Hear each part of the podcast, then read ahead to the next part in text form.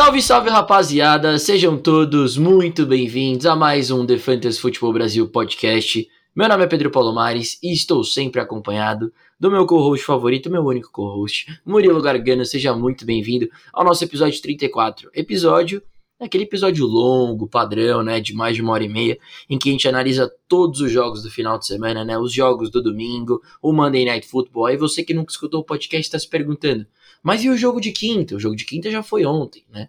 O jogo de quinta foi ontem, teve o Reels do Murilo na quarta-feira, né? Então vamos analisar todos os jogos de domingo, o Monday Night Football. Então seja muito bem-vindo, Murilo, a mais um podcast. Salve, salve Pedrão, salve, salve galera. É isso mesmo, né? Aquele depois de um episódio curtinho na terça, a gente traz essa maratona aqui nesse podcast, analisando todos os jogos aí dessa semana 13 de NFL. Provavelmente, né, para muita gente vai ser a penúltima semana da temporada regular, né, do Fantasy, então é uma semana muito importante. Você pode estar tá aí dependendo, um caso de vida ou morte aí, precisa ganhar a semana para chegar nos playoffs. Então a gente vai tentar aqui trazer todas as dicas, todas as informações para você ajeitar sua escalação e ir com o seu melhor time aí no confronto dessa semana. Semana 13, que a gente tem o time do Carolina Panthers, Cleveland Browns, Green Bay Packers e o Tennessee Titans aí de bye, então alguns desfalques importantes, né? Nick Chubb, Aaron Rodgers, Devante Adams, Aaron Jones, eventualmente até o AJ Dillon, que né, pra, nessas duas últimas semanas foi muito importante aí para uma galera. Carolina Panthers, McCaffrey fora agora da temporada, mas tem o DJ Moore, o Ken Newton, que não foi bem semana passada, mas poderia ser um streamer. Então, nessa reta final, esses, esses times que estão de bye acabam pesando um pouquinho aí, então pode ser que vai ter algum jogador ali que a gente normalmente não considera ali para o flex, né? Uma aposta meio, meio ousada ali que talvez essa semana você tenha que escalar e a gente vai estar tá aqui para dizer se vale a pena ou não esses jogadores aí um pouco mais é, não, não tão populares assim, né, Pedrão? É verdade, Mu, exatamente. Então vamos lá para mais uma semana, né? Uma semana que coloca o Muilão em, em risco, em xeque, porque todas as nossas opiniões, né, todos os nossos argumentos são mais importantes ainda, né? Porque uma coisa é analisar o fantasy ao longo da temporada. Outra coisa é analisar o fantasy na semana 13, na semana 14, na semana 15, 16, 17, que é quando o negócio realmente está valendo e uma projeção certa pode custar o campeonato, né? A favor ou contra. Então é o que eu sempre falo, reta final, né? Fantasy que é um que é um jogo que é basicamente uma parada que deixa a gente maluco, né, pelo futebol americano, é, chega no seu momento mais competitivo e importante possível. Então, obviamente, estamos aqui para ajudar vocês. Sejam bem-vindos ao episódio 34, episódio que a gente faz análise de todos os jogos da semana 13. Vamos lá, Murilão, bora começar? Bora lá, Pedrão. Primeiro jogo aqui da semana Tampa Bay Buccaneers Atlanta Falcons, é isso? Exatamente, jogo em Atlanta, né? É, cara, Atlanta vem de vitória, né? Venceu o time do Jacksonville Jaguars, os Bucks também venceram o time do Indianapolis Colts, né? Acabou de sair um reporte no momento em que a gente começou a gravar de que o Antonio Brown vai ser suspenso por três jogos, né? Por conta do não ter cumprido o protocolo de aquele protocolo de health and safety, né? Do, do Covid, então tá suspenso aí por mais três jogos, né? O que significa que são mais três jogos de bastante volume aí para o Chris Godwin né? Então você pode contar semana 13, 14, 15, 15 né? Então Godwin vira aí uma peça-chave para você eventualmente conseguir uma vaga nos playoffs, né? E obviamente também é uma boa opção o Mike Evans, o Rob Gronkowski, né? Porque sem o AB são mais targets para esses jogadores. Então bora começar, Murilão. Vamos analisar esse, esse jogo. É, cara, a defesa do Atlanta Falcons sempre muito complicada, né? Uma defesa bem ruim, não é à toa que Tampa é favorito por praticamente 11 pontos nesse jogo, né? E e assim, se a gente for analisar pontos cedidos nas posições para fantasy, a defesa de Atlanta é a terceira que cede mais pontos para o quarterback, né? Então é um ótimo matchup se o seu quarterback 1 é o Tom Brady, né? É a sétima defesa que mais cede pontos para o running back. Leonard Fournette vem de uma semana aí de mais de 30 pontos para fantasy tem de tudo para manter esse pace, né? É meu running back 9 na semana, então, na minha opinião, um RB1, né? É a sexta defesa que mais 7 pontos para o wide receiver. O Chris Godwin adora jogar contra o time do Atlanta Falcons, né? O AJ Terrell, que vem sendo um dos melhores cornerbacks é, nessa temporada, vai marcar o Mike Evans, né? Então, tem o Godwin como meu wide receiver 11 na semana, o Mike Evans é meu wide receiver 16, né? Então, Godwin ali como um low wide receiver 1, e o Mike Evans como um mid wide receiver 2, startaria os dois, né? A sexta defesa que mais 7 pontos para o wide receiver. E defende bem o Tyren, né? 7 pontos em todas as posições, mas defende bem o Tyren, é a décima segunda defesa que menos 7 pontos para o Tyren. Né? Mas, cara, o Gronkowski teve 10 targets na semana passada, foi muito bem, né? Parece aquele Tyren que a gente tanto sentia falta nos últimos anos, né? Que o Gronk foi um dia. Então, do lado de Tampa, eu starto basicamente todos os principais jogadores com muita confiança. O que, que você acha? Boa, Pedrão. Cara, é, eu acho que é isso mesmo, né? Do jeito que você falou, se você tem o Tom Brady, a gente pode esperar uma boa semana dele, né? Os Bucks favorito e um over-under alto, né? De 50 é, pontos e meio. Então, deve ser um jogo que, que o Tom Brady vai conseguir pontuar. Então, todas essas peças é, de fantasy aí do time do Buccaneers devem ter uma boa semana. O Fournette, que vem né, como RB1 aí na semana passada, deve ter um bom jogo. Como você falou, essa defesa cede muitos pontos ao quarterback, running back, wide receiver. Essa duplinha, Chris Godwin e Mike Evans, né, agora com o Antonio Brown, já estava perdendo os últimos jogos, mas agora realmente vai ficar aí pelo menos pelos três próximos jogos de fora. Então, é, vejo o Mike Evans como um cara um pouco mais constante, né? O Chris Godwin sempre tem ali seus targets constantes e dificilmente decepciona para fantasy. Semana passada ali foi um caso à parte, mas consigo confiar muito mais ali o Chris Godwin como um mid wide receiver 1 para essa semana e o Mike Evans talvez ali como um low wide receiver 1, high wide receiver 2, né? Acho que os dois devem pontuar, boas chances de entrar na endzone. E é o que você falou, é a 12 segunda defesa que menos cede pontos para Terren, mas o Gronkowski é o Gronkowski, a gente viu ele já voltando, voltando a todo vapor, né, produzindo, o Brady targetando muito ele. Ainda não entrou na endzone então, mas a gente sabe que ele é um dos principais alvos do Tom Brady ali quando o time tá na goal line, chega para pontuar. Então, cara, você basicamente starta essas quatro peças aí, é, cinco peças fundamentais aí do time do Buccaneers. Boa, Mu. Do lado então do Atlanta Falcons, né? Se a gente analisar um pouquinho essa defesa dos Bucks, 12 defesa que mais 7 pontos para o quarterback, né? O Matt Bryan tem jogado bem nos últimos jogos, Vamos ver se a linha ofensiva consegue proteger o Matt Ryan, né? Dá tempo para ele conseguir lançar a bola. Mas, na minha opinião, é uma opção de superflex, tá? Eu acho que streamar o Matt Ryan, pelo menos para mim, é muito forte, tá? É, tem streamers, na minha opinião, com matchups melhores, por exemplo, o Derek Carr, que vai ser meu Start of the Week, né? E... Mas assim, se eventualmente você não tiver uma opção melhor, Taylor Heineke, por exemplo, é um cara que eu gosto bastante essa semana também. É, não me oponho ao Matt Ryan, mas vejo ele mais como um start em Superflex. É, Cordell Patterson, tá? É, vem sendo o melhor jogador, na minha opinião, do time do Atlanta Falcons. Foi como eu falei, ele já entrou para mim no range ali de low RB1, high RB2 pro resto da temporada. É meu running back 13 na semana.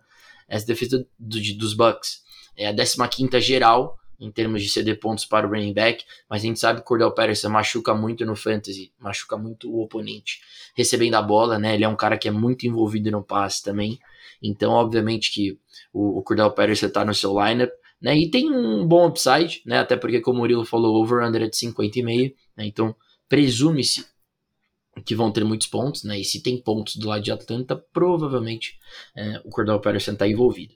Em relação a secundária do time do Tampa Bay Buccaneers. 18 em pontos gerais cedidos ao wide receiver. São 35 pontos em média cedidos para os wide receivers que enfrentam os Bucks, tá? E assim, o, o, Russell Gage ele teve 15 targets nos últimos dois jogos, né? 7 na semana passada, 8 na semana retrasada. Vem tendo boas aparições, principalmente na semana passada, quando entrou na endzone.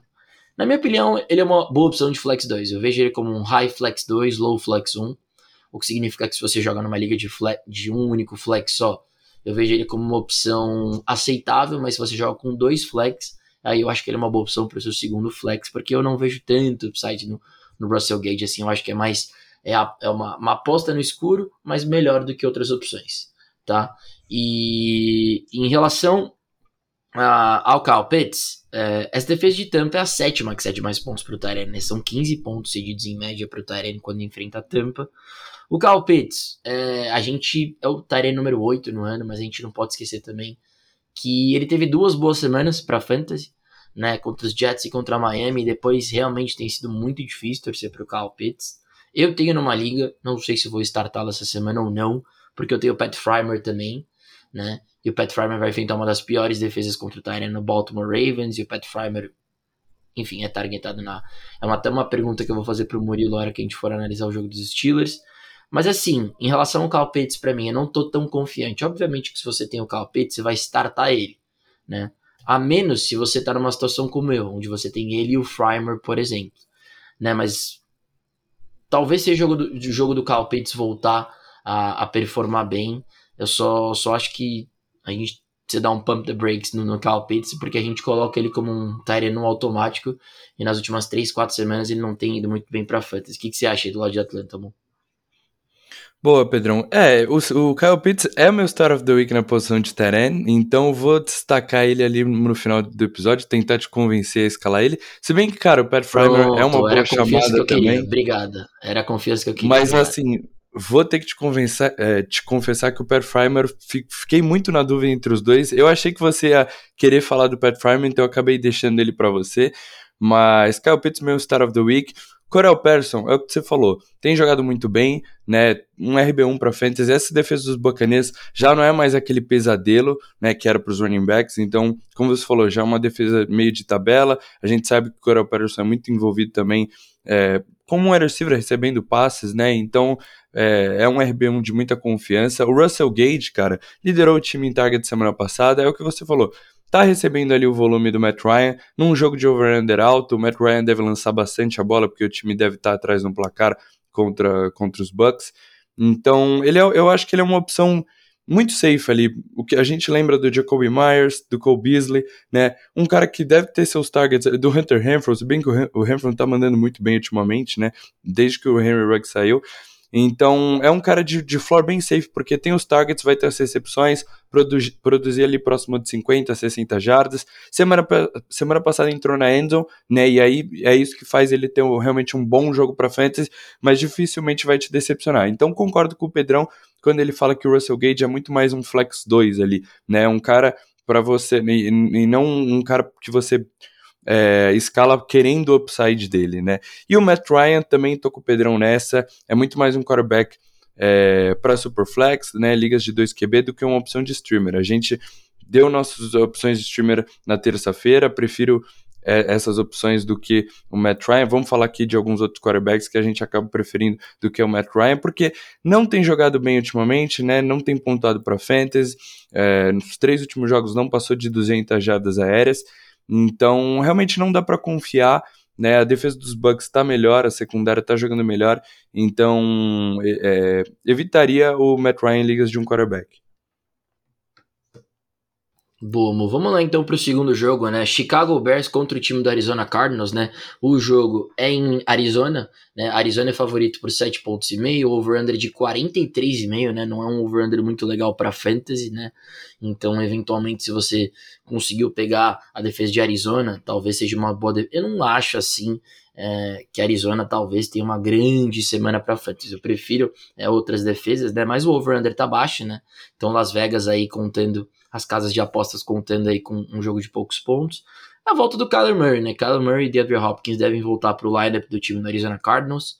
É, não consigo ranquear o Kyler como um top 5 quarterback essa semana, porque ele vai estar tá limitado ainda, né? Eu já li alguns reportes que ele espera que jogue, mas ao mesmo tempo ele não está 100%, então não acho que a gente vai ver o Kyler se movimentando fora do pocket, né? Agredindo com as pernas como é comum dele. Tem o Hopkins como um wide receiver 2 essa semana, né? Apesar dessa defesa de Chicago ser meio de tabela contra o passe, é a semana que o Hopkins está voltando, né? Então não vou conseguir ranquear ele como um wide receiver 1, mas obviamente que eu tenho o DeAndre Hopkins no meu lineup se você eventualmente tem ele na sua liga. O Kyler também vai para jogo mesmo limitado, né? Até porque a defesa de Chicago é, é meio de tabela contra o quarterback e e, digamos assim, não é uma das piores contra o wide receiver, mas é uma defesa que cede bastantes pontos também, né? E, só que assim, é um jogo que eu gosto bastante de James Conner, né? Talvez uma opinião que não seja tão popular assim, que eu tenho visto aí nos podcasts é, de Fantasy Football.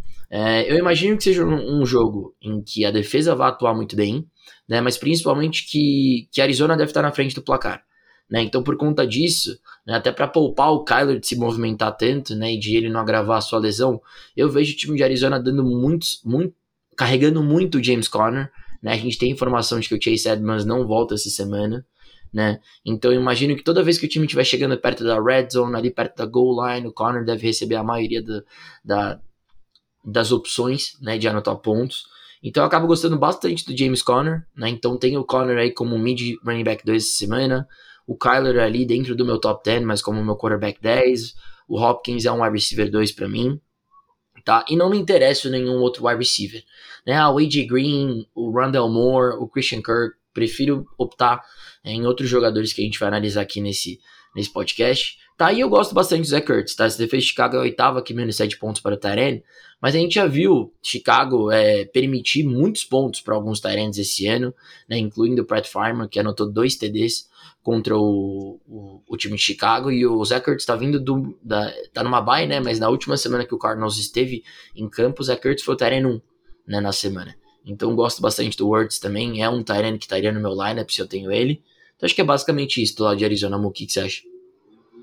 Pô, é isso mesmo, né, Pedrão? Kyle Murray aí voltando de lesão, ficou um tempo fora. Então, como você falou, não dá para ver ele como aquele é, né, top 5 QB que realmente sempre foi. Né? Essa defesa dos Bears é meio de tabela contra o quarterback, então nem é um matchup tão difícil mas eu acho que a gente tem que ser um pouco cauteloso aí com o Kyler Murray, Kyler Murray, acho que ele é muito mais uma opção de low QB1 ali. Então, por exemplo, se numa liga você tem, talvez, sei lá, Jalen Hurts, um cara que você draftou ali no finalzinho, acabou com dois quarterbacks, Acho que o Jalen Hurts é até uma opção melhor que o Murray para essa semana, né? E concordo bastante com o que você falou do James Conner, né? Com o Kyler Murray voltando ainda, eu não acho que o time quer depender do Murray correndo, né? Ganhando jarda com as pernas, soltando tanto o braço, se arriscando. Eu acho que, é, por exemplo, quando o time é, quando a defesa adversária estiver pressionando o quarterback, o Kyler Murray, ao invés de tentar improvisar uma jogada, correr o risco de levar uma paulada, sofrer um sec, pode fazer um dump off ali pro James Conner, né? Soltar a bola um pouco mais rápido ali. Então, James Conner, que, cara, nas últimas três semanas tem uma média de cinco targets aí, né? Que foi basicamente desde que o Chase Edmonds é, se machucou, tá de fora. Então, ele tem para ele esse backfield aí do Arizona Cardinals uma máquina de anotar touchdowns aí nesse ataque muito poderoso. Então gosto bastante de James Conner para essa semana também, Pedrão, concordo com você. O Hopkins também voltando, né? Um tempo que não, não tá em campo, então é a mesma história do Kyler Murray. Vejo ele muito mais como um wide receiver 2 do que o wide receiver 1 que ele sempre foi, né? Porque é, vamos ver como é que eles voltam, né? Se vão voltar 100%, acho que ainda não vão estar 100% para essa partida, então seria um pouco cauteloso aí.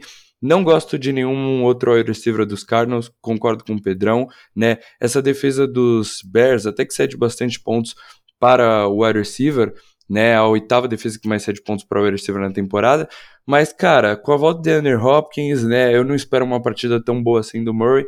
Eu evitaria as outras peças. E o Zach Kurtz, como você falou, vem de uma partida muito boa, melhor partida na temporada, né? Com o DeAndre Hopkins talvez ainda não 100%, o Zach Kurtz pode ser um alvo do Kyler Murray ali próximo da red zone, né, para anotar um touchdown. Então vejo ele como uma opção de low terrain 1, high terrain 2, que, que você pode escalar é nessa semana, Pedrão?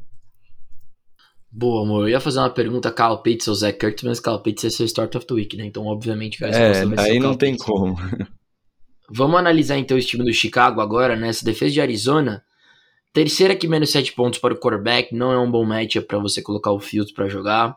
É meio de tabela contra o running back, né? Então a gente tá aguardando. O David Montgomery era para ter tido um bom jogo aí contra o Detroit no Thanksgiving acabou não performando tão bem, mas ainda é meu running back 19 na semana. Né? Se Chicago conseguir competir, vai ser com o David Montgomery, então teria o Montgomery como um mid-low running back 2 essa semana.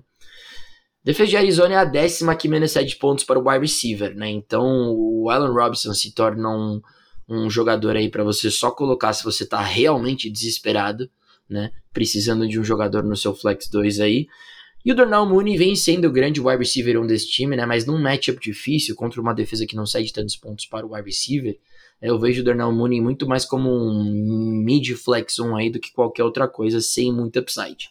Tá? E o Coke Matt, obviamente, banco. Né? Essa defesa aí de Arizona é a segunda que menos 7 pontos para o Tyren. Então não chegaria perto do Coke Matt. Então, com confiança mesmo assim, só o David Montgomery aí como um mid-low running back 2. O que, que você acha? É isso, Pedrão. Concordo com você. Como você falou, é um jogo de over-under baixo, né? Acho que as duas defesas é, devem trabalhar bastante aí, devem ser o destaque aí, talvez, dessa partida. Esse time do Chicago Bears anotou 16 pontos 16 pontos no Thanksgiving contra a defesa do Detroit Lions. Como você falou, Montgomery era para ter uma boa partida contra a defesa dos Lions, né? Que é ruim contra o jogo terrestre e não foi tão bem assim. Mas assim, ele tá recebendo todos os toques na bola, então confio nele ali como um RB2 para essa semana. Justin Fields não, não dá para confiar, ainda mais tá limitado no treino, talvez ainda nem seja o titular, né? Vamos ver se ele realmente vai 100%, é, 100 para o jogo. É, o Allen Robson também é, não, não tá treinando direito, né? Tá sofrendo aí com lesão nesses últimos jogos, então hum, de jeito nenhum escalaria o Allen Robson né? Prefiro talvez até apostar num, num, Christian Kirk, num AJ Green, que também são tiros no escuro, do que Alan Robinson, só para vocês entenderem como eu ficaria. Do... Eu tenho ele numa liga, eu tava esperando é, talvez do talento dele falar mais alto, eu acabei dropando que eu precisava pegar um Tyrant, porque realmente não tá dando para confiar. Acho que Alan Robinson nesse momento já pertence às waves. O Darnell Mooney apareceu como o Silver 1 desse time, né? A gente viu ele nas duas últimas semanas passando 100 jardas, e acho que é uma opção ali pro seu flex né? Mas é um matchup difícil, então é um pouco arriscado. Eventualmente, com Justin Fields voltando, né? Porque a gente viu o Andy Dalton, é, o, o, o Darnell Mooney se destacando, jogando bem com o Andy Dalton, que é um cara que talvez está mais acostumado a lançar a bola, né? O Justin Fields já é um cara que vai improvisar mais com as pernas, criar algumas jogadas com, com as pernas, é um calor ainda, talvez ainda não consiga fazer aquela conexão ali com o Darnell Mooney, então é uma opção de flex, mas segurem essas expectativas e o Cocumé, como o Pedrão falou, banco, porque essa defesa dos Cardinals é um matchup muito difícil para o Tyrant.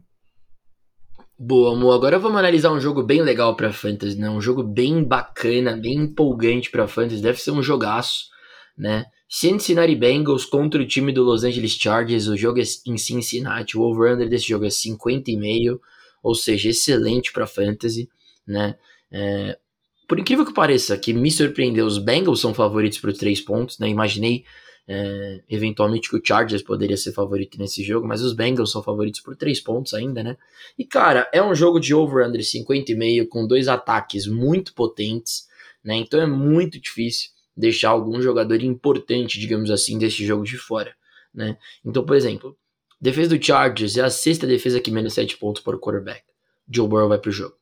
É, Bengals, sétima defesa que menos 7 pontos para o quarterback. Justin Herbert vai para o jogo também, tá? Em relação aos running backs, duas defesas que têm trabalho em segurar o jogo terrestre, né? Defesa dos Bengals é a oitava que mais 7 pontos para o running back, né? E a defesa dos Chargers a sexta que mais 7 pontos para o running back. Então, dois dos principais running backs do ano, né? Austin Eckler e, e Joe Mixon, ambos têm que estar tá no seu lineup também como mids, highs running backs uns, né? Com os dois com muita upside de top 5 essa semana tá? É, o Mixon teve mais de 30 pontos na última semana, o Austin Eckler há duas semanas atrás estava anotando quase 40, então os dois têm muito upside essa semana para terminarem dentro do top 5. É, quanto aos wide receivers, tá? Essa defesa do Chargers, por mais que em números não aparenta é, ceder muitos pontos para o wide receiver, cede sim, tá? Cede sim, é, teve um começo muito bom, mas aí acabou ficando baleada, a secundária tá penando, tá? Então os dois wide receivers do Cincinnati Bengals têm que estar no seu lineup, tanto de Jamar Chase, que é o wide receiver 1 desse time, quanto o T. Higgins, que teve uma semana maravilhosa na semana passada. Então, de Jamar Chase aí como low wide receiver 1, Higgins como mid wide receiver 2, os dois no seu lineup, tá? Do lado dos Chargers, né? Como eu falei, over-under muito alto. A defesa do Bengals também é meio de tabela contra o wide receiver. Keenan Allen, cara do volume, tem que estar no seu lineup. Né? O Mike Williams, que foi bem também nas, na, na, há duas semanas atrás, tem que estar no seu lineup também, porque por conta de um over-under alto.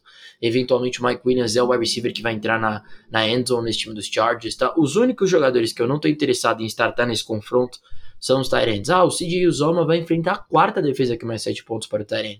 Não vou bancar numa semana 13, onde é muito importante a vitória para ir para os playoffs do CJ Uzoma. Assim como não vou bancar também uma Camiri né, de, de, de aí do lado do time dos Chargers. Então as principais peças para mim tem que estar tá no campo. O que, que você acha, amor?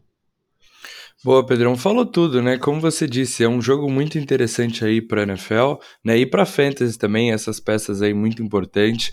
É, você ficou surpreso com o favoritismo, favoritismo do Bengals, né? Mas a gente vê esse time dos Chargers meio, né, oscilando aí nas últimas semanas, perdeu para o seu queridíssimo Denver Broncos semana passada, né? Enquanto o Cincinnati Como, né? Bengals. Pelo amor de Deus. É, pois é, mas o Bengals atropelando aí o Pittsburgh Steelers, né? Duelo de divisão. Então, vai ser um confronto muito interessante, como você falou, os dois quarterbacks têm que ir para jogo, né? Mesmo talvez o matchup sendo um pouco difícil, Joe Burrow, Justin Herbert são opções de quarterback 1, né? É, os running backs, cara, aí sim acho que é o grande destaque para fantasy. São dois dos melhores running backs de fantasy na temporada, né? Austin Eckler e Joe Mixon. Se eu não me engano, o running back 2 e running back 3 né, vão se enfrentar. É um matchup maravilhoso aí para os dois, então consigo ver os dois terminando no top 5, eventualmente um ali terminando no, como running back 1 da semana, porque vem jogando muito bem e o matchup é muito interessante. Essa defesa dos Chargers cedendo muitas jardas terrestres, né? A gente sabe como esse time do ben dos Bengals está utilizando o John Mixon como workhorse né, nessa temporada, né? Correndo muito com a bola. A gente pega nas duas últimas semanas 30 carregadas, 28 carregadas, né? Passando de 120 jardas, então, cara Gosto muito aí desses dois running backs, Austin Eckler sempre recebendo muitos passes, né, e produzindo para fantasy. E nos wide receivers aí realmente fica mais interessante, né? Então o Keenan Allen é um cara que tem muito volume, né? A gente sabe que ele tem os targets. Essa defesa dos Bengals é a 12 segunda que menos 7 pontos para o wide receiver. Então ainda vejo o Keenan Allen ali como um low wide receiver one, por causa que é, é muito constante, é muito, tem muitos targets, né? São quatro semanas que ele não entra na endzone, né? Mas é um jogo de over-under alto. Então, é, gosto bastante do Kenny Allen para a semana. O Mike Williams, a gente viu ele incrível no começo da temporada e tem sofrido um pouco ali com problemas de lesão. Talvez ainda não esteja 100%, né? E a gente está vendo ele oscilando bastante, né? Então, como você falou, duas semanas teve um jogo incrível contra os Steelers, foi mal contra os Broncos. Então, eu já vejo o Mike Williams mais como um um low wide receiver 2, meio boom ou bust na temporada, né? Talvez ali um Tyler Lockett, mas como o Pedrão falou, é um jogo de over-under alto, né? Que os Chargers perderam semana passada, precisam ganhar se ainda quiserem se manter ali na briga pelos playoffs. Então, existe é, é, é uma boa oportunidade do Mike Williams ter uma semana de bom. Então, eu acho que ele tem que estar no seu lineup ali é, porque o upside que ele tem para fantasy de fazer uma big play, de anotar um touchdown, a gente sabe que o Justin Herbert tá, é, procura ele muito na endzone, então Mike Williams tem que estar no seu lineup. E do lado dos Bengals, cara, Jamar Chase tem decepcionado um pouco nas últimas semanas, né? Já não é talvez aquele wide receiver 1, mas essa semana acho que dá pra gente confiar bastante nele. Eu, eu, é o que o Pedrão falou. No papel, essa defesa do Chargers é a segunda que menos 7 pontos para o receiver, mas tem sofrido aí um pouco nos últimos jogos. Então confio no Jamar Chase como um low receiver one. O T. Higgins eu acho que é mais uma opção pelo, pro flex, né? É, foi bem na semana passada, né? Mas assim, eu acho que o time dos Bengals deve envolver muito o John Mixon, né? Tentar correr contra as defesas dos Chargers, que sofre tanto contra o jogo terrestre. Então, talvez não tenha tanto volume assim para o Burrow sustentar Jamar Chase, T. Higgins. Então, vejo ele como opção para o flex, mas segurando um pouco as expectativas. E o Tyler Boyd não dá para confiar, realmente é um cara que não está tendo os targets constantes, né? Então, deixaria ele no banco e concordo com o Pedrão. Na posição de Taré, não dá para confiar em ninguém, né? Os Chargers envolvendo Cook e o Parham e o CJ Uzoma cara, é um tiro no escuro, né? Talvez se ele conseguir ali uma big play, um touchdown com o Joe Burrow, mas se não acontecer isso, ele vai te entregar dois, três pontos pro Fantasy e aí você vai ficar, vai ficar bem prejudicado no seu confronto. É isso, Mo. Vamos então para mais um jogo agora. Detroit Lions contra o time do Minnesota Vikings, né? Jogo em Detroit, duelo de divisão. O over-under desse jogo é 46,5, a média é, para fantasy. Os Vikings são favoritos por 7 pontos, né? E para mim, cara, é um jogo muito interessante porque o meu running back número 2 na semana tá nesse jogo, né? Alexander Madison, sim, meu running back 2 na semana. Meu running back 3 é o Austin Eckler, meu running back 4 é o Joe Mixon, mas meu running back 2, nada mais, nada menos do que Alexander Madison, vai enfrentar a quinta defesa que mais 7 pontos para o running back, que é a defesa do time dos Lions, né? São 26.86 pontos. E diferentemente do time do Chicago Bears, que não consegue progredir muito no ataque, esse time do Vikings tem muita opção. Cooker Cousins, com o Jay Jefferson, né, com o Adam Thielen, até propriamente com o Conklin. Né, então acho que o, o Madison tem tudo para ter uma semana de, de múltiplos touchdowns. Tá, então por isso ele é meu running back 2 na semana. Muita confiança no Madison, que até ia ser meu start of the week, mas eu falei, nah, muito fácil. Né, então acabei optando pelo Madison. É, obviamente que todos os jogadores do, do Vikings, para mim, tem que estar tá no seu lineup, tá? O Kirk Cousins é um excelente matchup, Né? Não é porque o Madison pode ter um jogaço que o Kirk Cousins também não vai ter um bom jogo. Né? É muito difícil imaginar o Cousins indo mal contra a defesa dos Lions. Né? Essa linha ofensiva do, dos Vikings está fazendo um bom trabalho esse ano. Né? É, o Christian Dorson, que foi draftado aí pelo time dos Vikings, vem jogando muito bem. Né? Então, é, eu vejo o time do Vikings aí tem sucesso em todos os pontos, né? Então, o Kirk Cousins, eu gosto de nomear assim, o Kirk Cousins para mim é um quarterback 1 na semana, como o Murilo falou é, no último episódio, é o quarterback 9 no ano, então vejo ele como um quarterback 1 essa semana. O Madison é meu running back 2, tá? Os wide receivers, o Justin Jefferson, meu, meu wide receiver número 10, o Adam Thielen, meu wide receiver número 15, né? Então tenho boas expectativas para os dois wide receivers, o, o JJ como um wide receiver 1, o Thielen como um high wide receiver 2.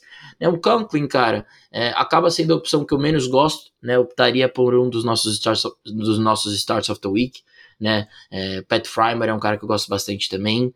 Então, eventualmente, se você não tem nenhuma opção, cara, não custa nada tentar startar aí o, o, o Tyler Conklin, mas eu prefiro outros jogadores. E do lado dos Lions, cara, é, essa defesa do Vikings é, não é nenhuma defesa que cede muitos pontos para o running back, tá? Já foi, né? Tem melhorado nas últimas semanas, mas não é uma das melhores também, tá? Então, o Jamal Williams, né? Teve cinco targets na semana passada, né? Obviamente, com a lesão do DeAndre Swift, ele não vai jogar.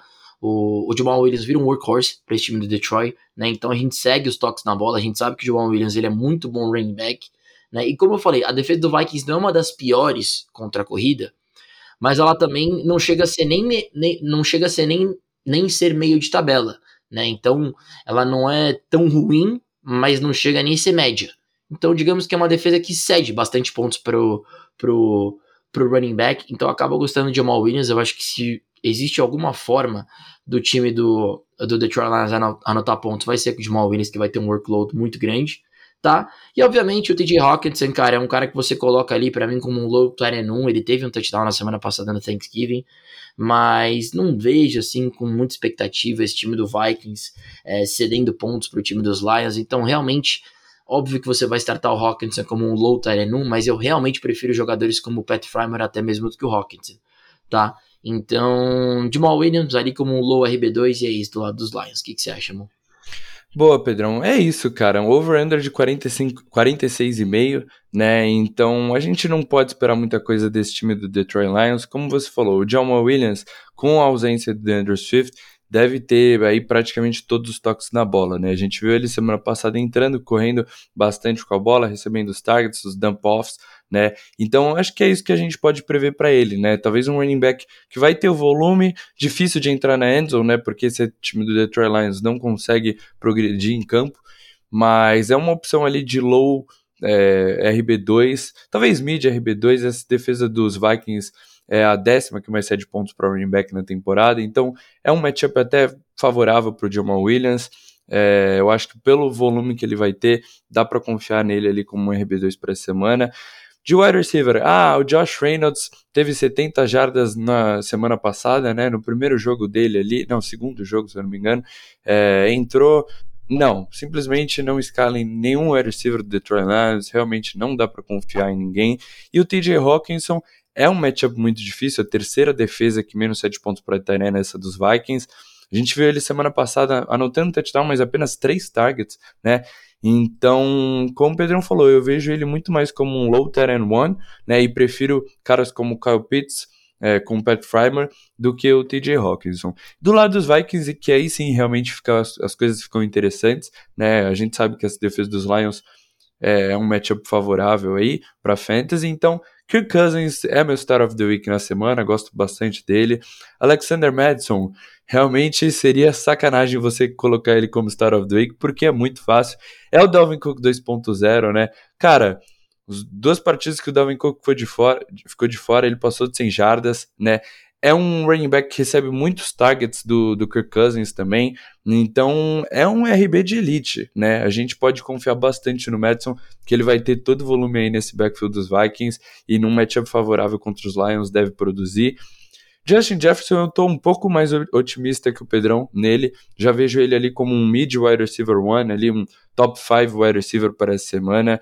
Gosto muito dele. Eu sei que o Adam Thielen foi o cara que anotou os dois touchdowns semana passada. E realmente, muito bem, é, é, o que a gente sempre fala, é um alvo ali do Kirk Cousins próximo da red zone, tem sempre upside já anotar os touchdowns, o Arantila, tem recebido seus targets constantes, né? Então eu acho que dá para confiar também no Thielen ali como um, um high wide receiver 2 para essa semana. E o Conklin, cara, já não consigo mais confiar nele, né?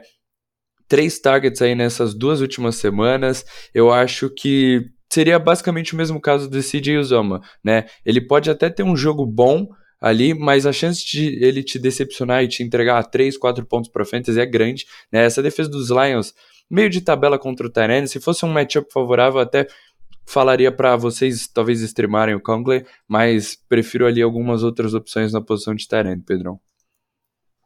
Boa, amor, é isso. Então vamos para mais um jogo. Vamos para Houston, Texas, então Indianapolis Colts. Né, jogo em Houston, over-under 45,5. Os Colts são favoritos por 9 pontos. Cara, a gente já falou bastante desse jogo, querendo ou não, é, no episódio de streamers, né? Que a gente falou do Wentz, falamos dos Tyrants também.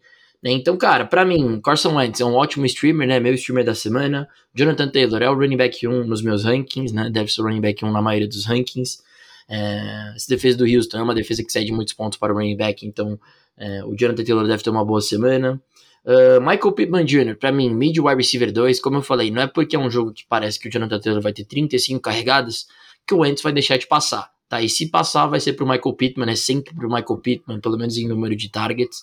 Tá, então veja aí o Michael Pittman já como um mid wide receiver 2, starto ele com bastante confiança no matchup bem fácil contra os Texans, tá? Quanto aos Tyrants, não tenho tanta confiança, né? Nem na Jack Doyle, nem no Moali Cox. Um, prefiro opções de streamer, prefiro nossos starts of the week, prefiro realmente outros Tyrants do que qualquer um dos Tyrants do time do, do Indianapolis Colts. Para mim, fica mais no Wentz, JT e Michael Pittman. E do lado do Houston Texans, cara, essa defesa do Colts é a nona que cede mais pontos para o wide receiver, né? Então sintam-se à vontade aí para colocar o Brandon Cooks é, no seu flex. Eu não sou um cara que gosta do Brandon Cooks, né? Obviamente, se você tem o Brandon Cooks, você vai startar o Brandon Cooks. Mas na altura do, do campeonato, confiar no ataque do Houston Texans fazer ponto é complicado. Mas é um bom match. O Brandon Cooks é o único cara que dá para startar nesse time, na minha opinião. Né? O Murilo tem aí o, o Tyrod Taylor como streamer dele na posição de quarterback mas eu, eu realmente eu não gosto de, de ataques que, me que não me empolgam. Então, com confiança, confiança mesmo nesse jogo para mim, são os três principais jogadores do Colts, né? O, o Carson Wentz, o Jonathan Taylor e o Michael Pittman. O que, que você acha? É, é isso, eu concordo com você, Pedrão. Confiança mesmo são esses três jogadores, né? Acho que a gente pode esperar uma boa partida aí do Carson Wentz, do Michael Pittman e o Jonathan Taylor como você falou, RB1 da semana, tem sido o melhor running back para fantasy. A gente sabe que a gente sabe que a gente sempre pode contar com ele produzindo. Tem recebido os targets ultimamente, né, o que aumenta o floor dele. Então, num jogo que os Colts devem estar na frente do placar, ele vai correr muito com a bola. Então, óbvio que essas três peças aí fundamental do, dos Colts, a gente num matchup favorável contra a defesa dos Texans, a gente pode confiar bastante. Mas é aquilo, né? Eu ainda vejo o Brandon Cooks como uma opção de flex, como você falou, essa defesa dos Colts é a nona, que mais sete pontos para o receiver. Cooks não tem recebido tantos targets aí nas duas últimas semanas, mas eu notou um touchdown contra os Jets. Né? A gente sabe que ele ainda é o target número um é, do Tyrell Taylor, então é uma opção de flex, mas que a gente não deve esperar muito, não oferece tanto upside assim, porque esse ataque não é muito produtivo, então talvez não anote um touchdown, né, que nem foi semana passada, ele depende mais do volume. Mas, cara, opções de streamer é justamente porque provavelmente eles vão estar disponível na sua liga, né? Então, se você estiver desesperado, se você não tiver quem escalar, numa liga de 14 times, talvez você não tenha um quarterback. Então, eu vejo o Tyler Taylor como opção para streamar, né? Falei dele na terça. E o Jack Doyle, cara, é... Se, é, que nem eu falei, cinco targets aí, pelo menos, é, pelo menos cinco targets nas últimas três semanas, né? Foi bem, foi muito bem na semana passada. Esse matchup dos Texans é um matchup bem favorável. Então, assim, Pat Frymer, eu já imagino que não é um cara que vai estar disponível na sua waiver, né? Porque tá produzindo há muito tempo aí. Zach Kurtz também não é um cara que tá disponível. Mas eventualmente, se você tiver que decidir entre um Jack Doyle e um CJ Uzoma, né, ou entre um Jack Doyle e um Tyler Conklin, eu acabo preferindo Jack Doyle, né, do que essas opções de terreno. Mas realmente, é um, um cara para você streamar. Então, assim, se você tá desesperado, se você não tem outra opção, eu acho que dos tiros no escuro que você pode dar, essa acaba sendo uma opção a melhor opção, né? Você vai dar um tiro ali, é, talvez calibrado. Boa, amor, é isso. Vamos lá então, vamos para mais um jogo. Esse jogo é bonito, hein? Miami Dolphins e time contra. Nossa, não foi aqui, vamos de novo. Miami Dolphins contra o time do New York Giants, né? Cara, eu até me enrolei porque eu olhei o over-under desse jogo. Né? E quando eu vi o over-under, eu não consegui nem falar o nome do time do New York Football Giants. 40 e meio. Eu acho que a chamada da defesa de Miami, como minha streamer da defesa, é... vai dar certo, tá? Porque o Daniel Jones não vai jogar, Mike Glennon vai ser o quarterback titular do time do New York Football Giants, né? E o over-under é bem baixo, o time dos Dolphins são favoritos aí por 4 pontos. É complicado você querer startar jogadores quando o over-under de um jogo é baixo, né? Porque aí significa que os apostadores, né, estão é, imaginando que seja um jogo de poucos pontos. 40 pontos com os Dolphins favoritos aí por, por 4 pontos, lá vai eu vou tentar me arriscar a fazer uma matemática aqui, mas, pô, isso aqui é um, um 20 a 16 quase, um pouquinho mais aí para o Miami Dolphins, né? Então é pouquíssimos pontos dos dois lados né? Obviamente que eu não vou startar o Mike Glennon do lado do time do, do, do New York Football Giants, né? Mas uma coisa, o Kadarius Stoney tem que, a gente tem que monitorar o status dele, porque eu me recordo quando o Daniel Jones machucou contra o time do, do, do Dallas Cowboys, o, o Mike Glennon, né, ele só, ele só olhava para o Kadarius Stoney o tempo inteiro, tá? Então, eventualmente pode ser uma boa opção de flex 2 aí, né, mesmo com um over-under bem baixo com o Darius Stone, né? Se realmente jogar. O Golladay para mim é banco, não, não, não dá. Um over-under baixo assim, não dá para pôr o Golladay para jogar.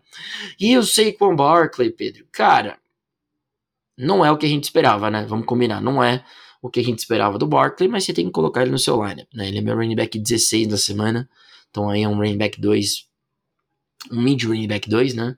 Você tem que pôr o Barkley para jogar. É impossível você colocar na altura do campeonato o Barkley no banco né? Mas acho que é mais ou menos assim da forma que eu vejo o time do New York Giants. Ah, mas e o Evan Ingram, cara? Se você escuta o TFFB, você sabe que eu não vou mencionar o nome do Evan Ingram de jeito nenhum.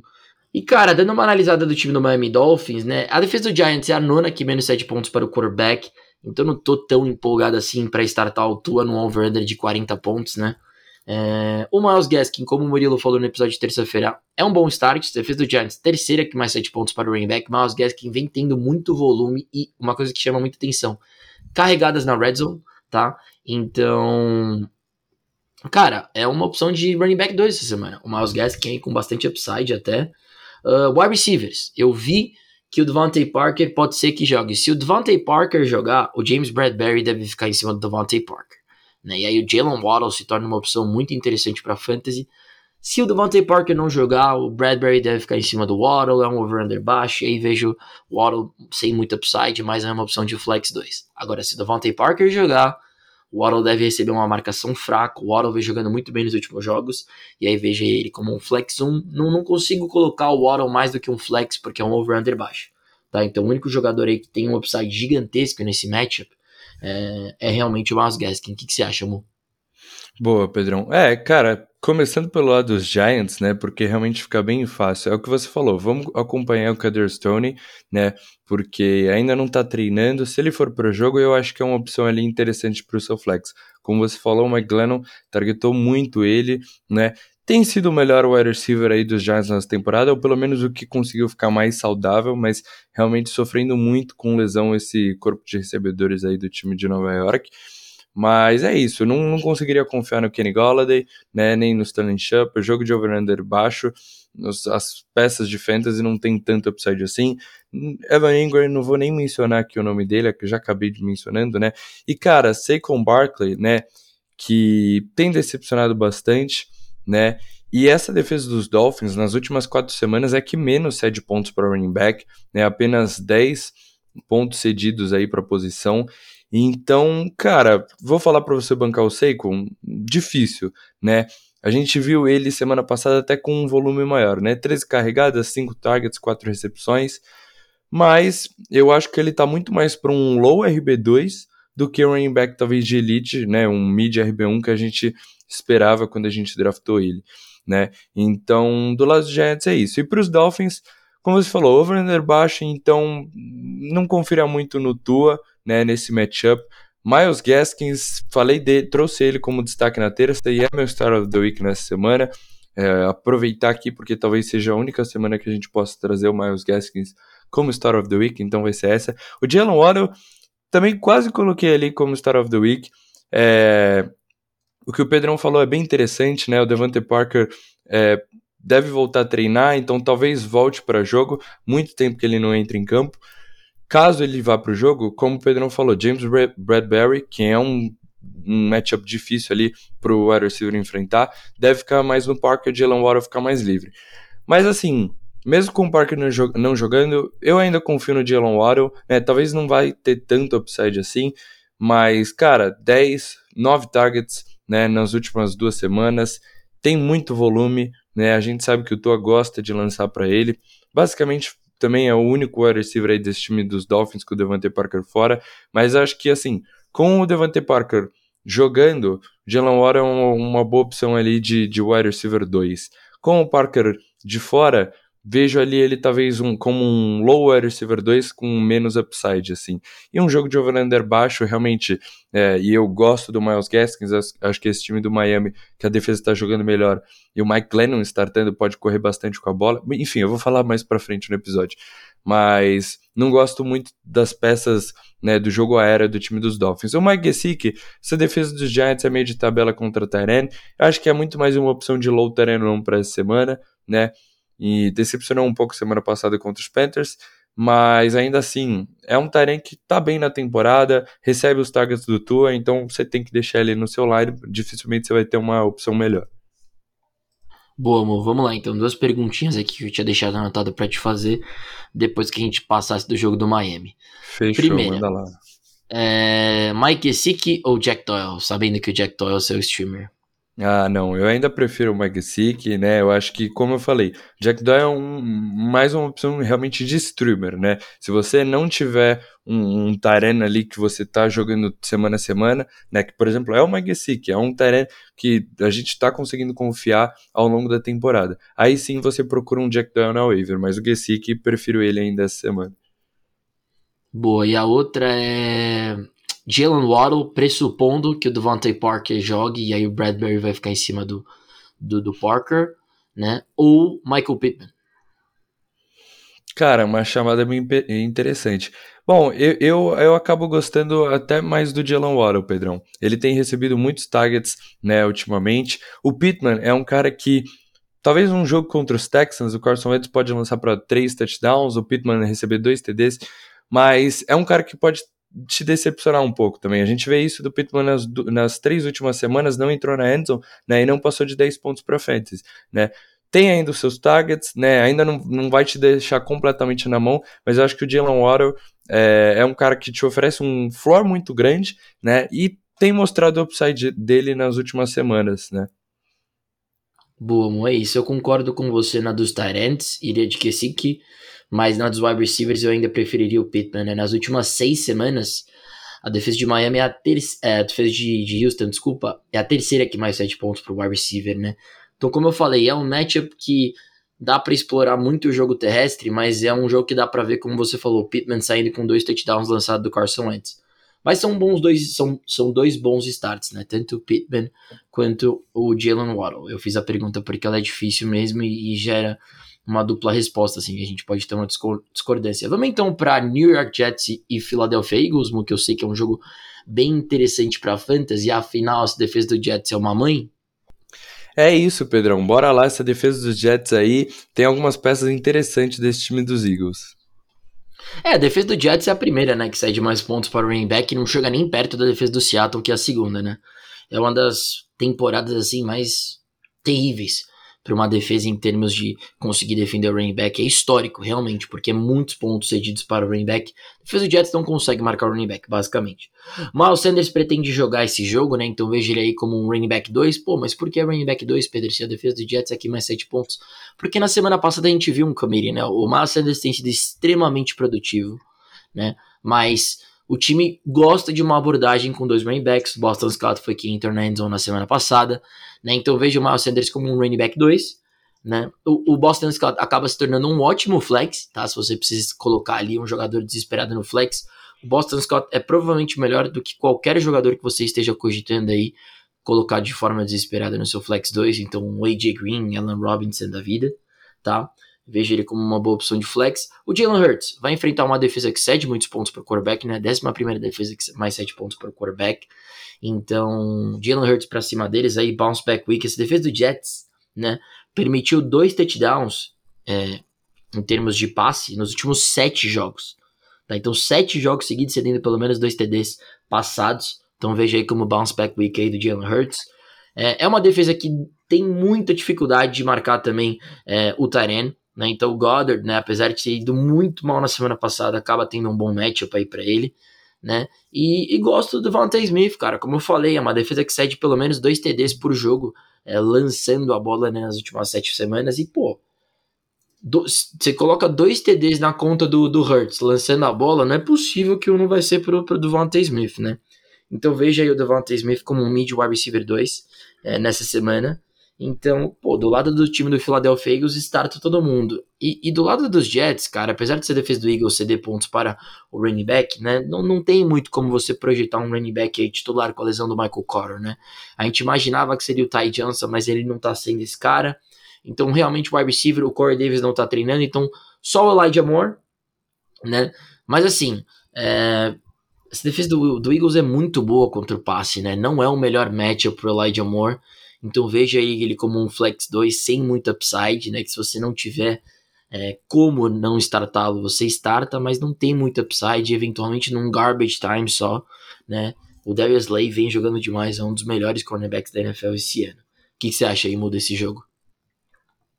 Boa, Pedrão. Cara, é isso, né? Do lado dos Eagles, concordo com você no Jalen Hurts, né? No Dallas Goddard. Acho que são duas opções muito boas aí para essa semana. O Jalen Hurts, acho que é até interessante que talvez acabe explorando essa fraqueza aí do, da defesa contra o jogo terrestre dos Jets. Então, Pode ser uma semana que ele corra aí para muitas jardas, né? Talvez anote um touchdown terrestre, né? A gente sabe quão bem ele faz isso. Então, que nem você disse, é uma semana de bounce back aí para o quarterback do Philadelphia Eagles. Devonta Smith é meu Star of the Week, vou destacar ele no final do episódio. Quanto a esse backfield, como você falou, é uma commit, é uma commit, mas é bem interessante que Boston Scott e o Jordan Howard ainda não estão treinando, né? Ainda não treinaram essa semana. Então, é, eu vejo o Miles Sanders como uma opção de, de RB2, né? Um, talvez um mid RB2 por semana. Mas no caso de Boston Scott e Jordan Howard ficarem fora pro jogo, né? Eu não acho que o Kenneth Gainwell vai cortar tanto assim o workload do Miles Sanders. Então, se os dois running backs ali ficarem de fora, eu vejo o Miles Sanders ali como uma opção de low RB1, né? Agora, qual, o, o running back de, entre o Scott e o Howard que treinar e for para jogo, como o Pedrão falou, seria uma, uma boa opção de flex, né? Eu imagino que seria o Boston Scott, mas não tá treinando por causa de uma doença nada relacionado ao Covid, mas vamos ver. Deve ir pro jogo, provavelmente apostaria no Boston Scott, né? O Jordan Howard perdeu o jogo semana passada, ainda acho que não deve treinar. Então, é isso. E do lado dos Jets, cara, como você falou, né? O Ty Johnson que a gente esperava que seria o running back aí para receber o maior volume aí nesse backfield, e principalmente o receber os passes do Zach Wilson, teve apenas um target na semana passada, né? Então fica bem difícil aí de confiar em qualquer um desses running backs, né? Tevin Coleman correu ali para 67 jardas, né? Mas enfim, não dá para confiar em nenhum desses running backs. O, o grupo de wide receivers, o Corey Davis também não tá treinando, né? Então assim, se ele não for pro jogo, Daryl Slay, né, que deveria ficar em cima do Corey Davis, provavelmente vai acabar pegando o Elijah Moore. Então é um matchup bem difícil aí pro Elijah Moore, né? Essa defesa dos Eagles é a terceira que menos 7 pontos para o receiver, né? O Zach Wilson ganhou semana passada, mas assim, 145 jardas, não anotou é, um touchdown, né, lançando a bola, o touchdown dele foi terrestre. Então, cara, eu vejo o Elijah Moore ali como opção pro flex ali, um, um, talvez um wide receiver 3 ali, um low wide receiver 3 de semana, né? Mas a gente sabe do talento do calor e tem muito upside em qualquer partida, pode fazer uma big play, né? Pode anotar um touchdown. Então, ainda assim tem que estar no seu line, mas pouco otimismo, pouco otimismo aí nas peças do time do New York Jets. Boa, mais uma pergunta, preparado? Manda, Pedrão. Dois wide receivers com matchups difíceis, tá? Darnell Mooney ou Elijah Moore? Cara, bem interessante, Pedrão. Bem interessante essa pergunta, porque eu realmente não gostava do, do Darnell Mooney para essa semana, né? Acho que esse matchup contra os Cardinals é, é, é, bem complicado. Mas assim, o Elijah Moore, cara, que nem eu falei, ele enfrentando o Darius Slay, que tem sido um dos melhores cornerbacks aí na temporada, para um calor ainda, eu acho que é um pouco complicado, né? É um jogo aí que, que eu não vejo o time dos Jets anotando muitos pontos. Então, cara, eu acabo preferindo ainda o Darnell Mooney, né? Eventualmente, se o Justin Fields não for para o jogo, né? O Andy Dalton tá treinando com os titulares. É... A gente sabe que eles têm essa conexão. Do Andy Dalton vai ser um cara que vai lançar um pouco mais a bola. É... Enfim, preferi o Darnell Mooney nesse caso, mas são duas opções de wide receiver 3 para essa semana que tem que estar tá no seu lineup, mas não esperem muita coisa desses wide receivers. Tô com você, Mo. Iria de Mooney também, tô com você. Vamos então para os jogos das seis, né? Onde a brincadeira começa a ficar mais legal. Geralmente tem sempre jogo, jogos muito bons é, nos jogos das seis, né? E para mim o jogo mais legal da semana, junto com Bengals e Chargers, vai ser esse Raiders contra o time do Washington. O jogo é em Las Vegas, o over-under é 49,5. Os Raiders são favoritos por dois pontos e três starts of the week da, do, da minha coluna estão nesse confronto, tá? Então vamos começar analisando a defesa do Washington. Defesa que mais cede pontos é, para o quarterback. Startar um quarterback contra Washington é sucesso. O Russell Wilson, que vem numa nhaca, provou isso na semana passada. Ele jogou mal e ainda anotou 19 pontos. Né? Então são 23.40 pontos cedidos para o quarterback quando enfrenta a defesa do Washington. Isso é muito, mas assim, muito né? Então o Derek Carr vai estar no final do episódio. É a 11 primeira defesa aqui, menos 7 pontos para o running back, mas a gente viu o Josh Jacobs entrar duas vezes na endzone na semana passada, né? Na verdade, uma vez, né? Que eu, eu imaginei dois porque foram muitos pontos do Josh Jacobs, foram 18 pontos e meio, mas é porque ele foi muito targetado. Mas o Josh Jacobs entrou na endzone na semana passada, uma pass interference aí dentro da endzone, né? Uma bola na linha de uma jarda que o Derek Carr vai dar para o Josh Jacobs. Então vejo o Jacobs aí como um mid running back dessa semana, é meu running back 17, Tá uma posição aí é, atrás do Barkley. E não sei porque eu tenho mais confiança no Jacobs do que no Barkley, tá? Quanto ao corpo de recebedores, defesa do time do Washington é a quarta que cede mais pontos para o wide receiver, são 39 pontos em média cedidos para os wide receivers quando enfrenta o time dos, dos Raiders. E cara, o Darren Waller tá fora, né? Ou seja, o Hunter Henry vai ter 28 targets esse jogo, né? Porque ele já é um jogador super targetado e sem o Waller, então, pode ser que ele bata o recorde da história da NFL em targets nessa semana, o Hunter Henry. Então, obviamente, ele é meu start of the week essa semana também. E um baita de um start, tá? Então, Mu, considerando que as defesas de Washington cedem muitos pontos para o wide receiver, eu imagino que o Hunter Henry não vai ser o único jogador é, de Washington que vai produzir. Né? Então o Deshaun Jackson teve uma big play na semana passada, né? O Zane Jones foi muito bem, né? Jogou bem na semana passada contra os Cowboys no Thanksgiving, né? A gente nunca sabe se o Brian Edwards vai ter um bom jogo ou não, então além de querer saber sua opinião sobre o time dos Raiders, é, entender com você se eventualmente num caso de desespero não vale a pena startar algum outro wide receiver dos Raiders aí o que você mais gosta eventualmente. Boa, Pedrão. Cara, é, começando aí pelas peças principais, o Derek Carr acho que é um ótimo start, né? Então você vai falar mais dele sobre é, mais sobre ele no final do episódio. Gosto bastante do Derek Carr. Jogou bem no Thanksgiving, né? Passando de 300 jardas, 20 pontos para frente. Então vejo ele ali como uma boa opção de quarterback para essa semana. O Josh Jacobs, cara, eu sei que foi bem semana passada, mas essa defesa de Washington nas últimas quatro semanas é a quarta que menos cede pontos para running back. Tem melhorado bastante, a gente né, destacou aí essa sequência boa desse time de Washington. Então, cara, eu vejo o Josh Jacobs como uma opção ali de low RB2. Já talvez respondendo uma pergunta que você possa fazer, prefiro o Josh Jacobs que o Saquon Barkley, né? Acho que o matchup do Barkley é mais difícil, ele tá mais tá, tá meio baleado ainda. O Josh Jacobs está recebendo ali alguns targets, né, do Derek Carr, então eu ainda prefiro o Jacobs do que o Barkley, mas eu acho que pode ser um matchup difícil para ele. Como você falou, Darren Waller de fora, então, cara, Foster Moreau talvez acaba sendo uma opção ali para você no desespero ali streamar a posição de Taran, mas evitaria também, talvez só mais para ligas de 14 times, né? E realmente, Hunter Renfrew acaba sendo uma opção muito interessante, porque deve ter um, números infinitos aí de target, né? Como sempre tem, e agora com o Darren Waller de fora. Mas, cara, outro wide receiver, não consigo confiar, né? A gente em algum momento esperava o Brian Edwards assumir essa role aí de, de talvez até como wide receiver 1 desse time aí dos Raiders, né? E não tá sendo isso. O, o Zay Jones foi o cara que teve sete targets na semana passada, né? E até produziu, né? Cinco recepções, 59 jardas. Mas, cara, não, não consigo confiar, né? E o Deshaun Jackson realmente teve um jogo bom, mas a secundária dos Cowboys ali falhando, né? Na marcação é, alguns pass interference, então é, não treinou também o Deshaun Jackson, é um wide receiver já veterano, eu acho que numa semana 13 de fantasy você não pode apostar assim, né, num, num, num, cara que não te passa tanta confiança assim. Então eu evitaria qualquer wide receiver, qualquer recebedor, na verdade, dos Raiders, além do Hunter Renfrew, Pedrão. Cara, e do lado de Washington, né? Que matchup pro Antônio Gibson, né? Essa defesa dos Raiders é a quarta que mais 7 pontos para o running back. São 27,36 pontos seguidos num total para os running backs que enfrentam o time dos Raiders. Então é um baita matchup pro Antônio Gibson, que eventualmente, se for confirmado que o Jerry McKissick não vai jogar, ele se torna um baita de um start, né? Porque o McKissick, a gente sabe, ele rouba. O que, pra que, que o McKissick serve? Para roubar a produção de fantasy do Antônio Gibson. É pra isso que ele serve, tá? É pra isso que ele serve, né? O último jogo contra Seattle foi bem revoltante, inclusive, se você era um dono do Antônio Gibson. Mas eventualmente, se ele não jogar, o Gibson que vai entrar na endzone. Né? Então fique feliz. Né? Então, eventualmente, monitorar aí se o, o, o McKissick vai pro jogo ou não, porque se ele não for, o Gibson, é, cara, ele é um baita de um start. Tá? Oitava defesa aqui, mais 7 pontos para o quarterback, como eu falei.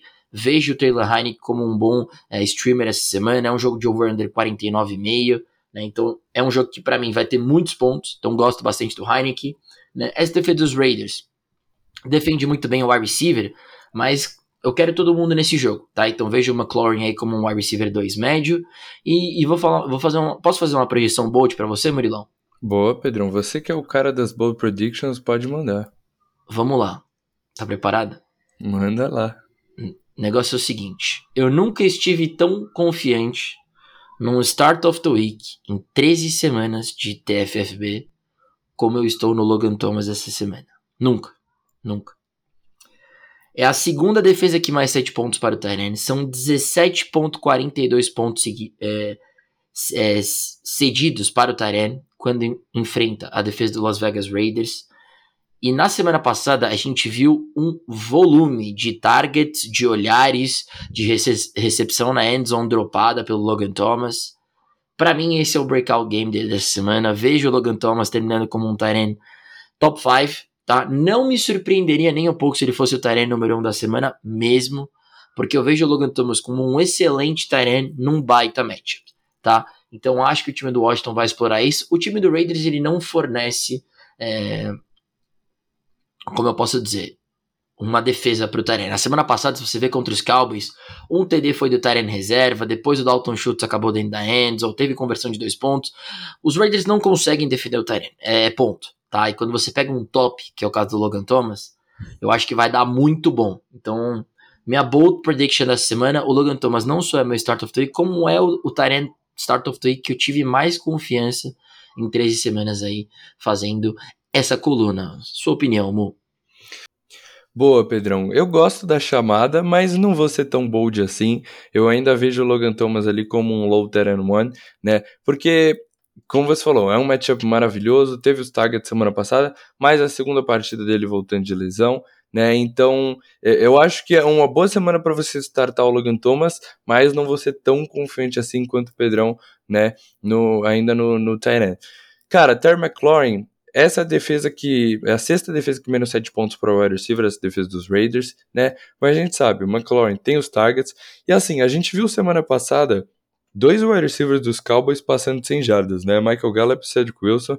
Então, o Terry McLaurin, que é um dos mais talentosos aí da NFL, o que ele pode fazer nessa defesa. Então, vejo ele ali como um high wide receiver 2 para essa semana. Mas o ponto de destaque realmente vai para o Antonio Gibson, né? Por quê?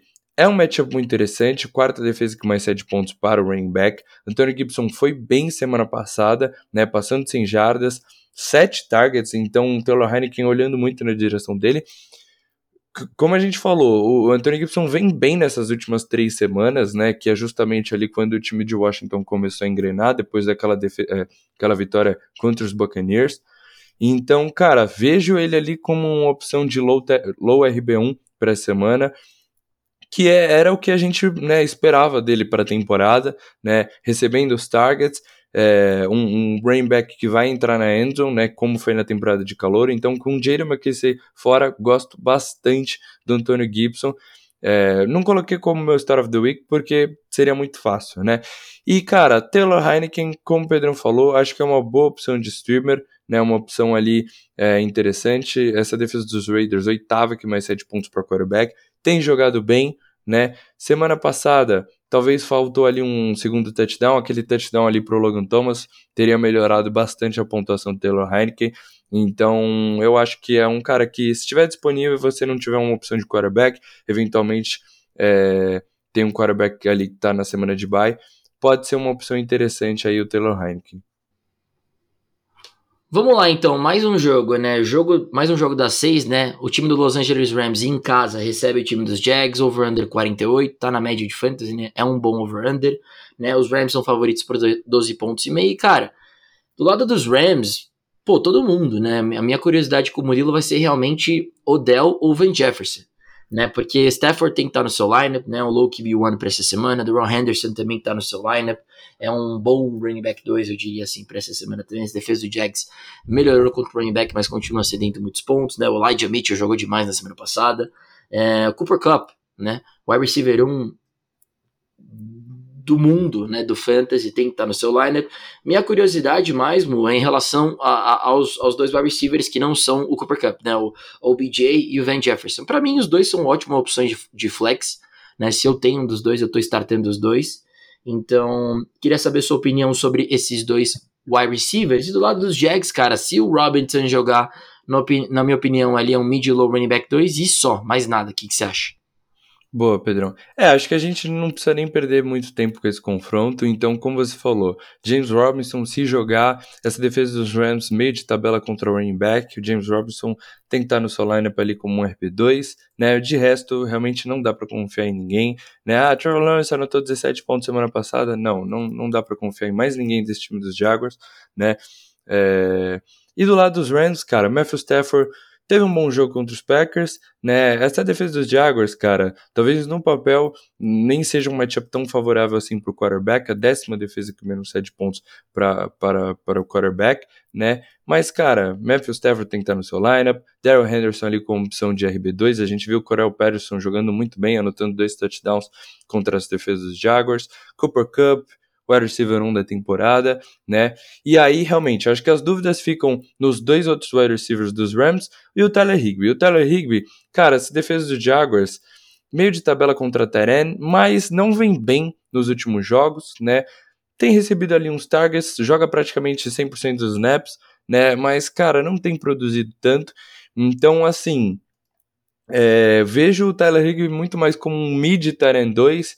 Se você tiver uma opção como Logan Thomas disponível, ou, enfim, algumas opções mais interessantes de Tyrant, Zach Kurtz, né? Prefiro do que o Higby. Mas entre, por exemplo, Jack Doyle, CJ Uzoma, acho que ainda assim você confia no Higby estando em um dos melhores ataques da NFL. A chance de ele anotar um touchdown aí, receber um passe do, do Matthew Stafford. E entre Odell e, e, Van Jefferson, cara, o Odell teve 10 targets semana passada, né? Mas Van Jefferson, 9 targets também, e eu vejo ele como o segundo wide receiver aí desse time dos Rams, né? Tá mais tempo aí nesse time, já conhece mais o playbook, então eu vejo o Van Jefferson ali como uma opção de flex 1, né? Que você starta já com mais confiança, e o Odell como uma opção ali de flex 2, né? Que ainda assim os dois devem ser muito produtivos. Essa defesa dos Jaguars é um matchup bem favorável, então os dois têm que estar no seu lineup, mas eu acabo preferindo mais o Van Jefferson do que o OBJ, Pedrão. Boa, é isso, legal. Era mais ou menos o que eu queria saber, porque eu vejo os dois como boas opções de flex 1, mas tá incerto, né? Quem é o wide receiver 2 desse time, mas acho que eu concordo com você. Eu acho que é o Van Jefferson, o OBJ, ele é mais o, o wide receiver 3 desse time, pelo menos por enquanto, né? Então vamos seguir, vamos para mais um joguinho da seis. Estamos chegando aí no fim do podcast, rapaziada. Né? Vamos falar então de Pittsburgh Steelers e Baltimore Ravens, né? Um duelo absurdo né, de rivalidades de futebol americano, duas baita torcidas, né, os Steelers precisando demais da vitória, joga em casa contra o Baltimore Ravens, né, o over-under é 44, é sempre um jogo em que as defesas se destacam muito, mas eu já vi Pittsburgh Steelers e Baltimore Ravens com muitos pontos, tá? Não acho que esse jogo vai ser um jogo de defesas. O Pittsburgh Steelers, toda vez que joga, joga e cede muitos pontos, tá? Então vai ter que correr atrás também do Baltimore Ravens. Tá? O Baltimore é favorito por 4 pontos e vamos começar a analisar esse matchup que eu acho que é muito interessante. Tá? É, essa defesa do Baltimore Ravens nas últimas quatro semanas, é, nas últimas seis semanas, nas últimas seis semanas, vem sendo a quarta defesa que mais 7 pontos para o wide receiver. Tá? Então, Deontay Johnson, que é um baita de um wide receiver targetado pelo Big Ben Roethlisberger, vejo uma ótima opção de wide receiver 2. O Claypool é uma, uma opção de flex 1, vem sendo muito bem utilizado nas últimas semanas também. Os dois têm que estar no seu lineup. Tá o Pat Frymer, né? Essa defesa do Ravens é a quinta que mais 7 pontos para o Tyrene. O Pat Frymer vem sendo muito utilizado por esse time. Então é um dos grandes Tyrants, na minha opinião, da semana, né? É, que mais? Né? O Najee Harris não tem o melhor matchup, né? Mas o Najee Harris tem que estar no seu, no, no seu lineup. Ele é completamente um, um running back à prova de balas, é um dos melhores running backs da NFL. Então o Najee Harris está no seu, tá no seu lineup. Né? O Big Ben Roethlisberger não está no seu lineup. Vocês, vocês viram o que ele fez contra o time do Cincinnati Bengals. O Big Ben não tem condição de estar no lineup de ninguém, nem do Pittsburgh Steelers. Tá, mas eu acho que é basicamente isso. E em relação ao time do Baltimore Ravens, cara, você fez do, do Pittsburgh Steelers. É, é a vigésima no total, com 7 pontos para o running back né? Então, obviamente que os running backs, o que você vai optar ali é, é o Devontae Freeman, mas eu até queria saber sua opinião depois, Mu. Eu tô muito empolgado com o Devontae Freeman. Vejo ali ele como um jogador sem muito upside, não, não startaria o Devontae Freeman. Wide receivers, décima defesa aqui, mais 7 pontos para o wide receiver. Hollywood Brown, para mim, um baita do start essa semana. Né, vem sendo muito targetado, então gosto muito do Hollywood, um high flex 1 na minha opinião tá na frente, na minha opinião, essa semana do que Darnell Mooney e Elijah Moore, né? O Bateman, para mim, é um flex 2, né? A gente tá esperando a grande semana do, do Bateman e ela nunca vem. Então acho que ele é um cara mais pro seu flex 2 aí, se você não tiver uma opção melhor. E o Mark Andrews, cara, ah, é a oitava defesa que menos 7 pontos pro Tyrene. Não tem problema. Mark Andrews é top 5 Tyrene, ele joga demais. Né? Teve um TD do Lamar nessa última semana que ele simplesmente jogou pro alto e falou: se vira, Mark Andrews. E ele se virou. Então acho que é basicamente minha opinião sobre esse jogo é isso, O que, que você acha? Boa, Pedrão. É isso, né? Então, assim, Lamar, óbvio que tem que estar no seu lineup. Devonta Freeman, cara, vejo ele ali como uma opção de flex 2, né? Um cara que talvez não oferece tanto upside, mas tem sido o principal running back aí desse time, né? Recebendo nas duas últimas semanas 16 corridas, né? Então, cara, ele vai te entregar ali uma, uma pontuação de talvez 7, 8 pontos, não vai te né, acabar com o seu, seu time no fantasy. É, num matchup favorável, essa defesa dos Steelers aí sofrendo contra os running backs nas últimas semanas pode ser um, uma boa opção ali de flex 2, mas também não vejo muito upside nele. Gosto bastante do Marquise Brown, vejo ele ali como um wide receiver 2, né? Tem sido o principal target do Lamar, né? Recebendo muitos targets porque o Lamar tá lançando mais a bola nessa temporada devido aos problemas no backfield, então gosto dele bastante como um wide receiver 2. Faz tempo que ele não anota um touchdown, acho que essa pode ser a semana. Rashad Bateman, cara, a gente está esperando esse breakout, mas ele tem dividido muito tempo em campo com o Sammy Watkins, né, com os outros wide receivers do Baltimore Ravens, né, então ele precisa ser melhor utilizado nesse ataque para a gente conseguir ver realmente todo esse talento, mas ainda assim, é um matchup favorável, né, como você falou, décima defesa com mais 7 pontos para o wide receiver, então vejo ali o, o Bateman como opção de flex 2. Cara, entre, entre Devonta Freeman e Rashad Bateman, qual que eu prefiro, já adiantando talvez uma possível pergunta, numa liga full PPR eu prefiro o Rashad Bateman, né? Numa liga half PPR ou standard, acabo preferindo o running back, o Devonta Freeman, e, e é, e o Mark Andrews, que nem você falou, é um matchup ali considerado difícil, é o Mark Andrews, né, tem que estar no seu lineup com certeza. Do lado dos Steelers, Najee Harris também, matchup difícil, como o Pedrão falou, bulletproof, decepcionou semana passada, mas enfim, esse time dos Steelers aí não conseguiu fazer nada contra os Bengals. Então a gente sabe que o Ned Harris tem todo o volume do mundo, recebe os targets, né? Quando o time chega ali próximo da goal line, entrega a bola para o running back correr. Então, Ned Harris, um RB1 essa semana. Gosto bastante do Deontay Johnson. Como o Pedrão falou, muito targetado, né? Cara, você olha nas partidas de Deontay Johnson, 12, 13, 14 targets, então realmente é um absurdo, né? E a gente sabe que a secundária dos Ravens tem sofrendo bastante aí, né? É um dos times que mais cede jardas aéreas, então gosto bastante ali do Deontay Johnson como um high wide receiver 2, né? O Chase Claypool, cara, vejo ele ali como uma opção para flex 1, né? Já mais um, talvez ali um, um high mid wide receiver 3, né? Ele tem tido os targets, mas poucas recepções, mas fazendo algumas big plays, é óbvio que é o, o forte ali do Chase Claypool, mas apenas um touchdown na temporada, então, enfim, é, eu gosto dele, mas é um cara talvez um pouco, pouco arriscado. Mas ainda assim, acho que é um cara para você startar no seu flex. E o Pat Frymer realmente é o mais interessante aí, porque essa defesa dos Ravens é a quinta que mais cede pontos para Teren. A gente vê o Frymer bem, né? Entrando na endzone, anotando os touchdowns. O Big Ben gosta de olhar para ele quando o time está próximo de anotar um TD. Então, é, é realmente ali uma boa opção de terreno. Quase foi meu Star of the Week, né? Mas eu quis fazer o destaque para o Kyle Pitts, porque vem decepcionando bastante aí nas últimas semanas. Boa, amor. Vamos então para o último jogo das seis, né? Seattle Seahawks em casa enfrentando os 49ers, né? Esse jogo tem um over-under de 45,5. Os 49ers são favoritos por 3 pontos em Seattle. Sim, sim, sim tá? Sim, exatamente isso. E, e cara, ó, vamos analisar um pouquinho esse match. O Russell Wilson e o Murilo a gente já tem falado que não tá sendo nem um pouco confortável assistir ele jogar, tá? Por incrível que pareça, é uma boa semana para você colocar o Russell Wilson é, no seu lineup, nessa né? defesa do 49ers. É a décima que cede mais pontos para o quarterback. Isso significa que eu startaria o Russell Wilson com confiança? Não. Prefiro nossas opções de Start of the Week e até mesmo streamer do que o Russell Wilson. Mas também não é uma semana que eu acho que ele vai muito mal, tá? Essa defesa de Indianapolis Colts 7 pontos para o quarterback, mas não tô tão confiante, tá? É, em relação a outras áreas né, do, do, time do Seattle Seahawks pra gente explorar, cara, running back está sendo bem difícil, né? O Alex Collins não é um baita running back pra gente conseguir startar. A defesa do 49ers meio de tabela contra o running back não não me vejo estar tendo o Alex Collins. Quanto aos wide receivers, por mais que o DK Metcalf e o Tyler Lockett tenham muito talento, não, não tá virando. Isso significa que eu deixaria os dois no banco? Não, tá? Mas vejo aí mais como opções aí de flex 1, os dois, né? Que eventualmente, se tiverem uma boa semana, eles vão estar no seu lineup, mas tá bem difícil o time do 49ers aí é, é uma defesa que é meio de tabela contra o wide receiver, mas tá bem difícil aí pro time do Seattle dar, dar uma engrenada, né? Eu sei que tem uma galera pegando o Joe Everett, né? Pô, Pedro, seu my guy, Joe Everett, tá indo bem, touchdown, tá jogando bem, não sei o quê. Quarta defesa aqui, menos 7 pontos pro Tyrene, defesa do 49ers, não é uma semana pro Joe Everett, tá? Segurem aí as suas expectativas, porque eu também tô segurando as minhas quanto ao Everett, já deveria ter sido utilizado há muito tempo, mas enfim.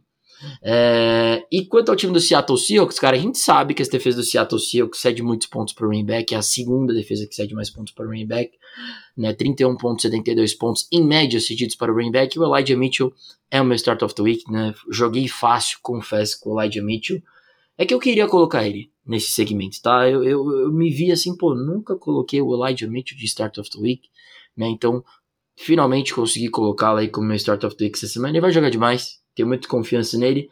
Vou evitar o Jimmy G, porque as defesas do Seattle geralmente defendem bem o quarterback, décima primeira aqui, menos 7 pontos para o quarterback, mas cara, com o Debo Samuel fora, o George Kittle pode ser o 1 essa semana, tá? E o Brandon Ayuk tem um baita de um upside também, na minha opinião.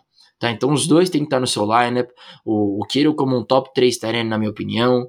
O, o Brandon Ayuk vem, vem sendo muito targetado, vem jogando bem nas últimas semanas. Foi meu start of the na semana passada e foi bem. Então vejo o Ayuk aí como um flex 1 e o Kiro como um top 3 Tyrene. Boa, Pedrão. Cara, é, assim, falando do time do Seattle, né, você falou um matchup favorável até pro Russell Wilson, mas eu realmente não consigo confiar nele, então prefiro muito mais as nossas opções de starts, né, Dark Carr, Cousins, né, eventualmente até o Carson Wentz ali como opção de streamer, do que o Russell Wilson para essa semana. O backfield realmente não dá para confiar, né, Alex Collins, né, agora o time ainda trouxe Adrian Peterson, então evitaria esse backfield. Eu acho que, assim, o Jerry Everett também é um matchup difícil, então não escalaria essa semana. E os wide receivers, Tyler Lockett até que foi bem, né? Fez ali algumas big plays semana passada. O, Mac, o DK Metcalf decepcionou bastante. Mas essa defesa dos Niners é a 11 que mais cede pontos para o receiver, e então, assim, pelo talento deles, realmente você não consegue bancar, né? Mas, assim, vejo eles como opção ali de flex 1, né? Do que o Metcalf, que é o wide receiver de elite, né? Ou o Tyler Lockett, que é um cara que sempre tinha o upside de anotar 35 pontos para frente e ganhar sua semana, né? Mas ainda assim, os dois têm que estar no seu lineup, com certeza. E do lado dos 49ers, cara, eu acabo não gostando muito de Jimmy Garoppolo porque eu acho que o Elijah Mitchell vai simplesmente atropelar essa defesa de Seattle. Jogou fácil no Elijah Mitchell. A gente acaba adquirindo ali um carinho por certos jogadores, né? Comentando toda semana o jogo de todos os times. E o Elijah Mitchell, cara, um, um rookie aí de sexta rodada, se eu não me engano, que entrou nesse time dos 49ers e tem sido um dos melhores running backs aí da NFL ultimamente. Tem tudo para ter, assim, uma semana de High RB2, Low RB1, gosto bastante do Elijah Mitchell, é chamado Pedrão.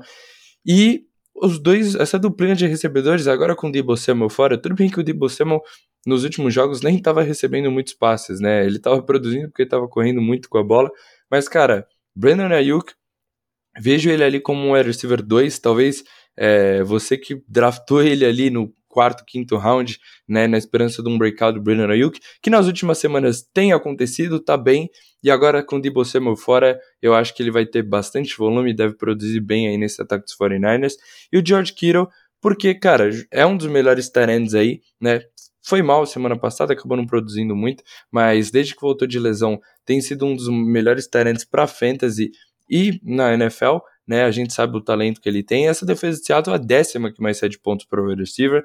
Então, com Debo Samuel fora, gosto bastante aí desse triozinho de Elijah Mitchell, Brandon Ayuk, George Kittle para os 49ers, Pedrão. Vamos lá então, Mu. Bora analisar então esse Monday Night Football, né, entre New England Patriots e o time do Buffalo Bills, porque nessa semana não tem Sunday Night Football. O Sunday Night Football foi cancelado, né? O time do Denver Broncos não vai a campo enfrentar o time do Kansas City Chiefs fora de casa no Sunday Night Football, né? A gente vai ser poupado de assistir a tragédia que vai ser o time do, dos Broncos indo até Kansas City. Mas vamos lá então, bora analisar esse Sunday Night Football entre Broncos e Chiefs, porque obviamente isso é uma brincadeira. Cara, a defesa do Kansas City Chiefs é a quarta que cede mais pontos para quarterback, né? São 19 pontos aí. Então, teoricamente, seria um bom matchup pro Teddy B, mas eu não tô tão empolgado, né? Eu tenho ele na minha liga Superflex como meu como meu segundo quarterback, mas cara, num clima hostil em Kansas City, vai tá frio, né? Estádio lotado, eu não tô tão empolgado para startar o Teddy B, prefiro outras opções. defesa do Kansas City Chiefs é meio de tabela contra o running back, né? 17 overall. Então, assim, se, se for mantida committee de Melvin Gordon e Devontae Williams, são duas opções de flex sem muito upside para mim, tá? Os dois, eles acabam se atrapalhando. Eu vi um reporte que o Melvin Gordon tá baleado, é 50-50 para jogar. Eventualmente, se o Melvin Gordon não jogar, aí sim o Devontae Williams se torna um jogador muito interessante, tá? Porque aí ele vai ser o workhorse desse time. E, e, acho que seria até melhor para Denver, honestamente. Mas assim, a, a defesa do Kansas City melhorou, melhorou, demais, né? É a nona que menos cede pontos para o wide receiver. Né? Então Sutton, Tim Patrick, Jerry Judy acabam sendo é, opções não tão boas para essa rodada. Eu vejo o Judy aí como o único flex 1, o Sutton e o Patrick são flex 2 na minha opinião, sem muito upside, né? Não tô tão empolgado realmente do lado dos Broncos e do lado do Kansas City Chiefs, cara. É, os quatro principais jogadores têm que estar no seu lineup com muito upside sempre, né? Patrick Mahomes, o Clyde voltou no último jogo antes da bye, foi bem, né? Um low running back 2 para mim, e o Tark Hill e o Kelsey são dois dos, dos os dois estão dentro do top 3, né? De todos os rankings, eu acredito. Então os dois estão no seu line, então acho que é basicamente isso desse, desse Sunday Night Football que o over-under é 47, mas os Chiefs são favoritos por 9 pontos e meio. O que, que você acha? Pô, Pedrão, o time vindo de uma vitória assim, você não quer assistir seu time no Sunday Night Football. mas eu me é, não é nem o maior favoritismo, favoritismo da rodada. Tem time pior, Pedrão. Vamos aí. Mas, cara, é isso, né? Do lado dos Chiefs não tem nem por que perder tempo. Patrick Mahomes, Stark Hill, Travis Kelsey, voltando do bye, né? Se você escalou o Travis Kelsey na semana de bye, infelizmente ele anotou apenas zero pontos, mas essa semana tem tudo para voltar a ser um dos melhores talents para frente. Clyde Hilaire voltou, né? E assim, não é o workhorse que a gente esperava, mas ele entrou na endzone, voltou, voltou jogando bem, correndo bem com a bola. Então, essa defesa dos Broncos, meio de tabela contra o running back, eu acho que o Clyde tem que estar no seu lineup ali como um RB2. E do lado dos Broncos, cara, realmente, Melvin Gordon baleado, né? A chance dele, de ele jogar. Então, na ausência do Melvin Gordon, acho que o Javonte Williams acabaria sendo um star até interessante. Essa defesa dos Chiefs é meio de tabela contra o running back também. Então, é, Javante Williams, que anotou um touchdown, né? Foi bem na semana passada, passando de 100 jardas totais. Com o Melvin Gordon fora, acho que ele vira um bom RB2, né?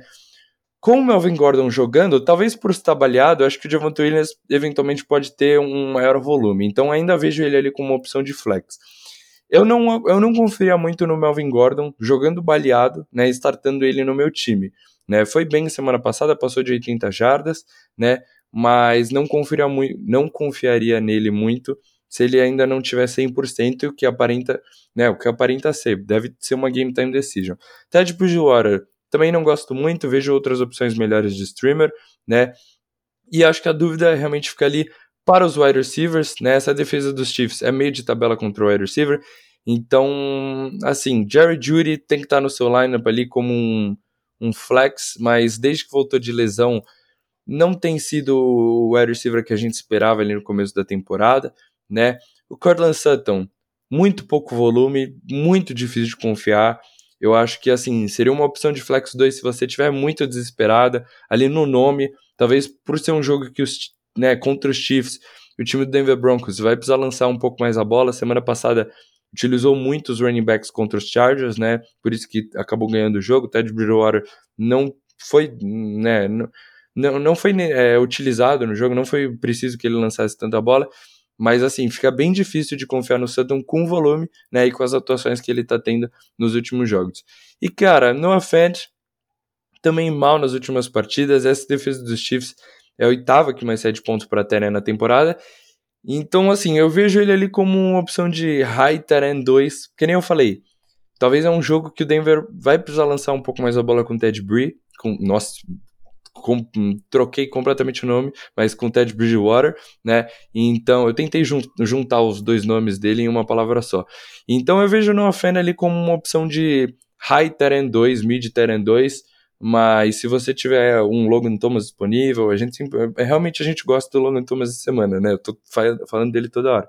Mas enfim, uma opção mais interessante de Terran, eu preferia do, do que o Noah Fan, que vem decepcionado aí nessas últimas semanas. E é isso, Pedrão. Vamos agora para o melhor jogo da semana. Eu estou muito animado, muito ansioso para este Monday Night Football entre New England Patriots e Buffalo Bills, Pedrão.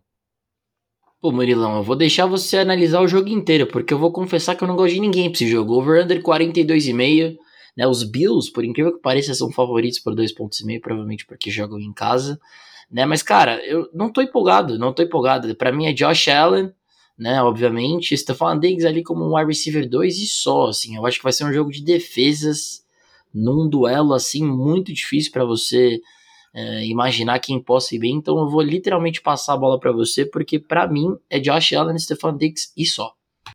Boa, Pedrão. É, exatamente, né? Por mais que seja talvez o melhor jogo da semana, né? Eu, como torcedor dos Patriots, meu time embalado, se ganhar essa semana contra os Bills, fica muito perto de conquistar a divisão. Para fantasy não é muito interessante porque são duas das melhores defesas da NFL, né? Essas duas defesas jogando muito bem, então fica muito difícil aí de escalar essas peças para fantasy. Então, assim, do lado dos Patriots, cara, Ramondre Stevenson e Damon Harris dividindo aí esse backfield contra essa defesa dos Bills, que a gente sabe o pesadelo, né? A quarta que menos cede pontos para running back. Se não fosse o Jonathan Taylor, ainda seria a primeira que menos cede pontos para running back. Então, não consigo confiar em nenhum dos running backs ali. É, escalaria talvez com opção de flex 2, porque eles vão ter ali os seus toques na bola, né? Passar de talvez passar das 10 carregadas ali. Então, escalaria com opção de um floor ali bem decente, mas que não vai te trazer muito upside. Mas se você tiver outras opções melhores no banco, prefiro do que esses dois running backs. De wide receiver, cara, é, Jacoby Myers quase bateu a 100 jardas semana, semana passada, mas foi contra os Titans, né? Então a gente falou como o matchup contra os Titans era maravilhoso. Kendrick Bourne teve ali uma das uma, a semana de um dos melhores wide receivers. mas é um matchup muito difícil. Então, assim, eu acabo gostando do Kendrick Bourne como uma opção de flex 2. Gostando entre aspas, mas assim, eu acho que se você tiver ali no seu line, você pode escalar o Kendrick Bourne como uma opção de flex 2, que talvez te ofereça um upside, né? E o Jacoby Myers como opção de flex 2, principalmente em full PPR, né, que vale mais a recepção, como opção um pouco de, com, de um floor bem safe, né? Mas de novo, realmente é um matchup muito difícil, então se for, se for uma liga de 10 times ou uma liga de 12 times que você tá com um time muito bom, tá lá é, com um recorde bom na temporada, eu evitaria todas essas peças dos Patriots se você tiver uma opção mais interessante com mais upside no seu banco. Hunter Henry, cara, basicamente touchdown boom ou bust, então ele, você pode escalar ele, ele não anotar um touchdown, te entregar dois pontos para frente e você perder o seu confronto. Então evitaria também, a não ser que você esteja desesperado na posição de terreno.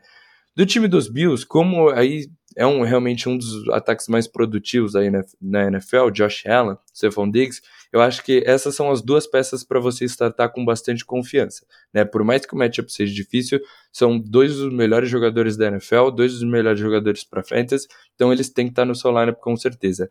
Esse backfield, ah, eu mencionei o Matt Breida como é, um, um running back para vocês buscarem na waiver, né? E o matchup é, contra os running backs nem é tão difícil. Esse time dos Patriots é meio de tabela, a secundária é muito boa, mas sofre um pouco contra o jogo terrestre, né? Mas eu não consigo confiar no Devin Singletary, não consigo confiar no Matt Breida, né? Eu acho que vai ser um jogo para as duas defesas, né? Eventualmente, até o Zach Moss pode voltar aí a disputar esse backfield, então realmente fica muito complicado. Não, não, não escolheria nenhum desses running backs. De wide receiver, Cole Beasley, Emmanuel Sanders. Assim, é um matchup muito difícil, a secundária dos Patriots é muito boa, né? O Emmanuel Sanders tem desapontado bastante nas últimas semanas. O Cole Beasley, a gente sabe que é aquele cara ali que vai ter cinco targets, vai fazer 40 jardas, então evitaria, né? Prefiro, por exemplo, o Kendrick Barnes ou Jacoby Myers do lado dos Patriots, né? E um cara acho que acho que é interessante para a gente startar nesse confronto, por mais que a defesa dos Patriots seja que menos 7 pontos para a o Dawson Knox vem muito bem nas duas últimas semanas, né? Anotou dois touchdowns semana passada. A gente viu o Josh Allen procurando o Dawson Knox ali próximo da zone. Então, eu acho que ele é uma opção ali de low terrain 1, high terrain 2 por semana. Mas, cara, é um matchup muito difícil aí, essas duas defesas jogando muito. Então, poucas peças para a gente aproveitar para fantasy aí desse confronto, Pedrão. Boa, amor, é isso então. Tá analisado o Monday Night Football. Vamos embora então para os nossos starts da semana, os nossos starts of the week, mo? Bora lá, Pedrão. Você quer começar aí então?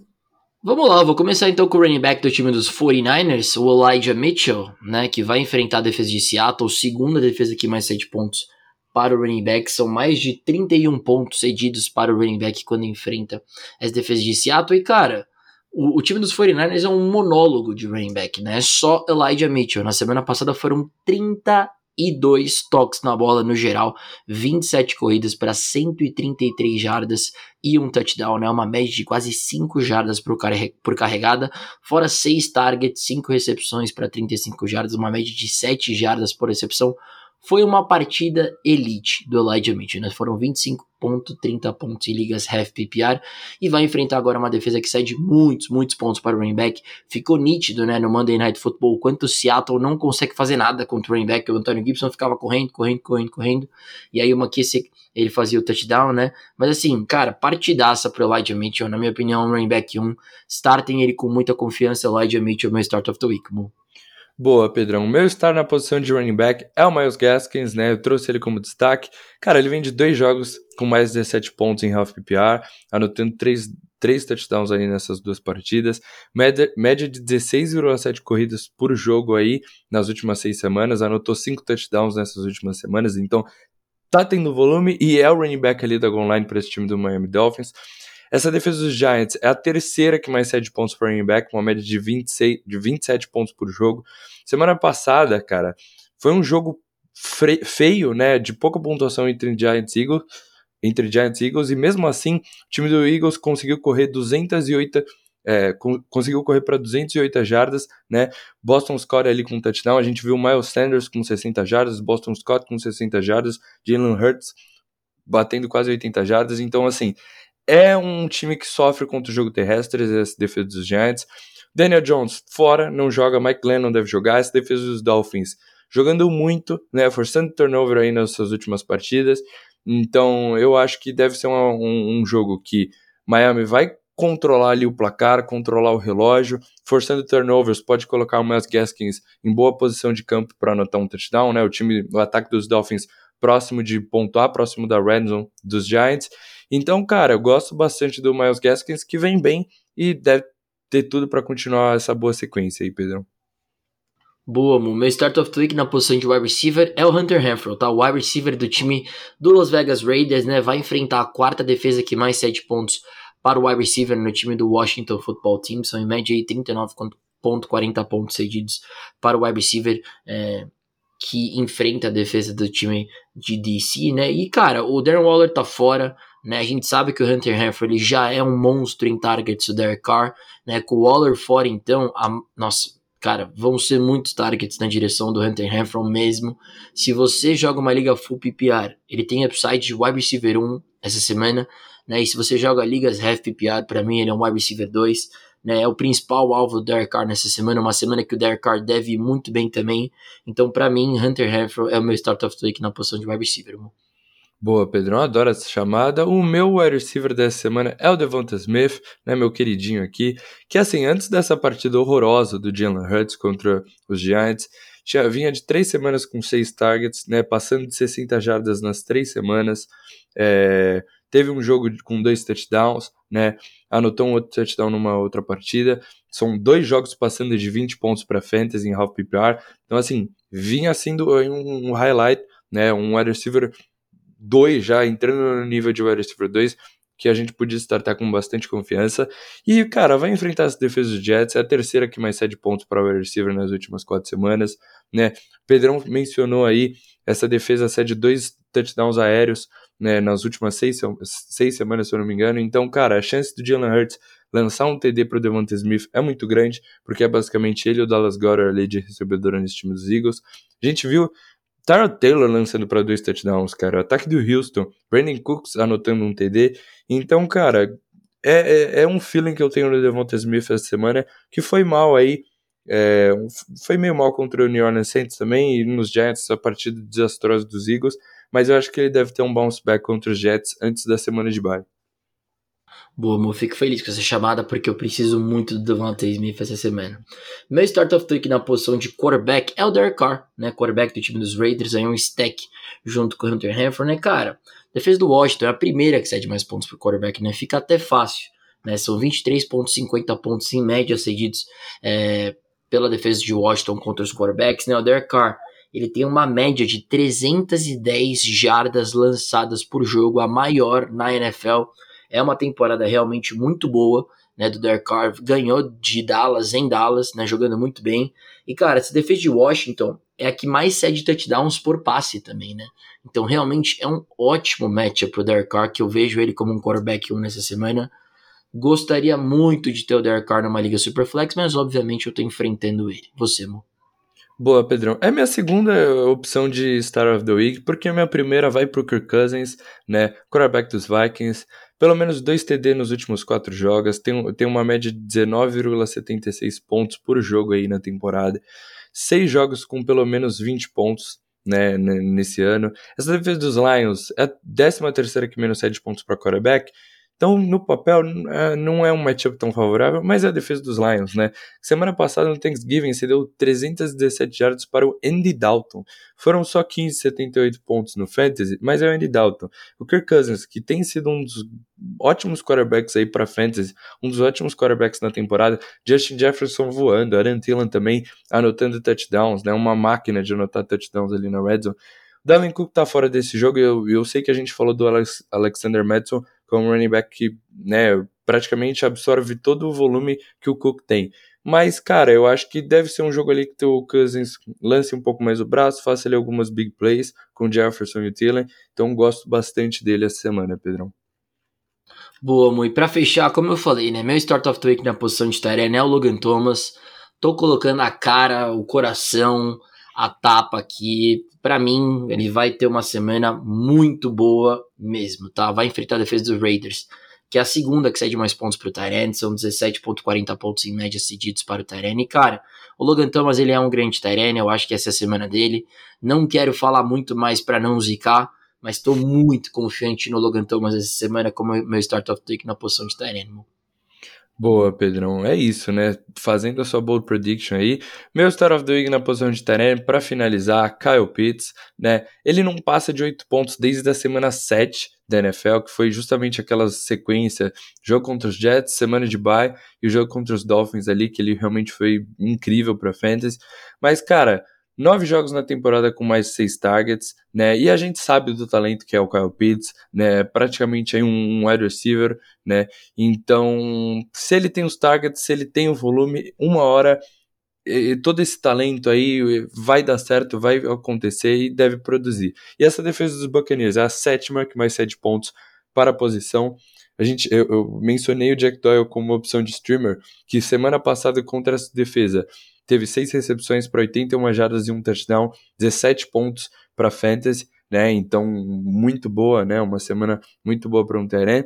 Over-under de 50 e meio, 50 pontos e meio, né? Então, é um jogo que o Matt Ryan deve lançar a bola, principalmente porque os Bucks são favoritos por 10 e meio, então os Falcons devem estar atrás no placar, né? Eu acho que o time não vai conseguir correr tanto assim com o Corel Patterson.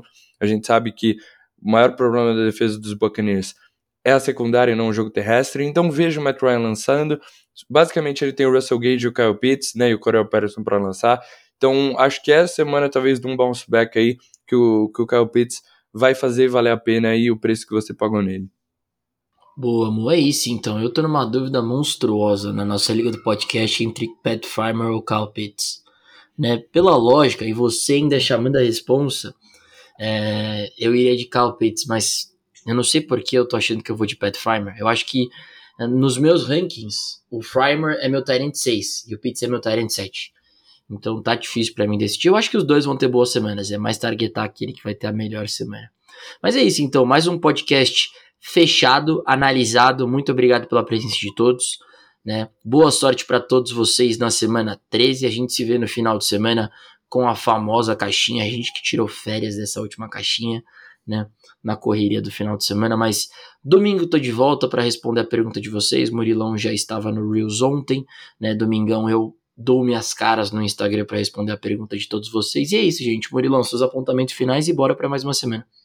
Boa, Pedrão. É isso, né? Mais uma semana de NFL, mais um episódio aí analisando todos os jogos, né? Essa semana é muito importante, então espero que a gente tenha ajudado vocês aí a tirar todas as suas dúvidas. Que nem o Pedrão falou, final de semana ali antes dos jogos a gente aparece ali para tirar uma dúvida de em cima, aquela dúvida de última hora, né? Ajudar vocês.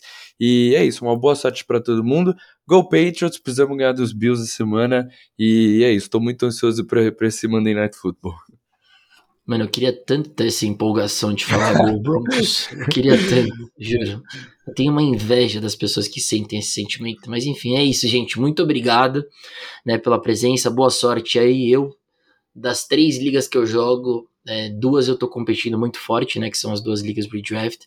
E tô dentro dos playoffs nas duas, então gostaria muito de ganhar as duas essa semana, porque é, me posicionaria bem já para jogar os playoffs. Tem que, tem que me decidir se o Amar Cooper eu vou colocar ele para jogo ou não. Saiu um reporte aí que ele vai jogar limitado. Algo para eu pensar nas, nas próximas uma hora e meia. Mas é isso, Mu. Tamo junto, tamo junto, galera. Até a próxima. Valeu!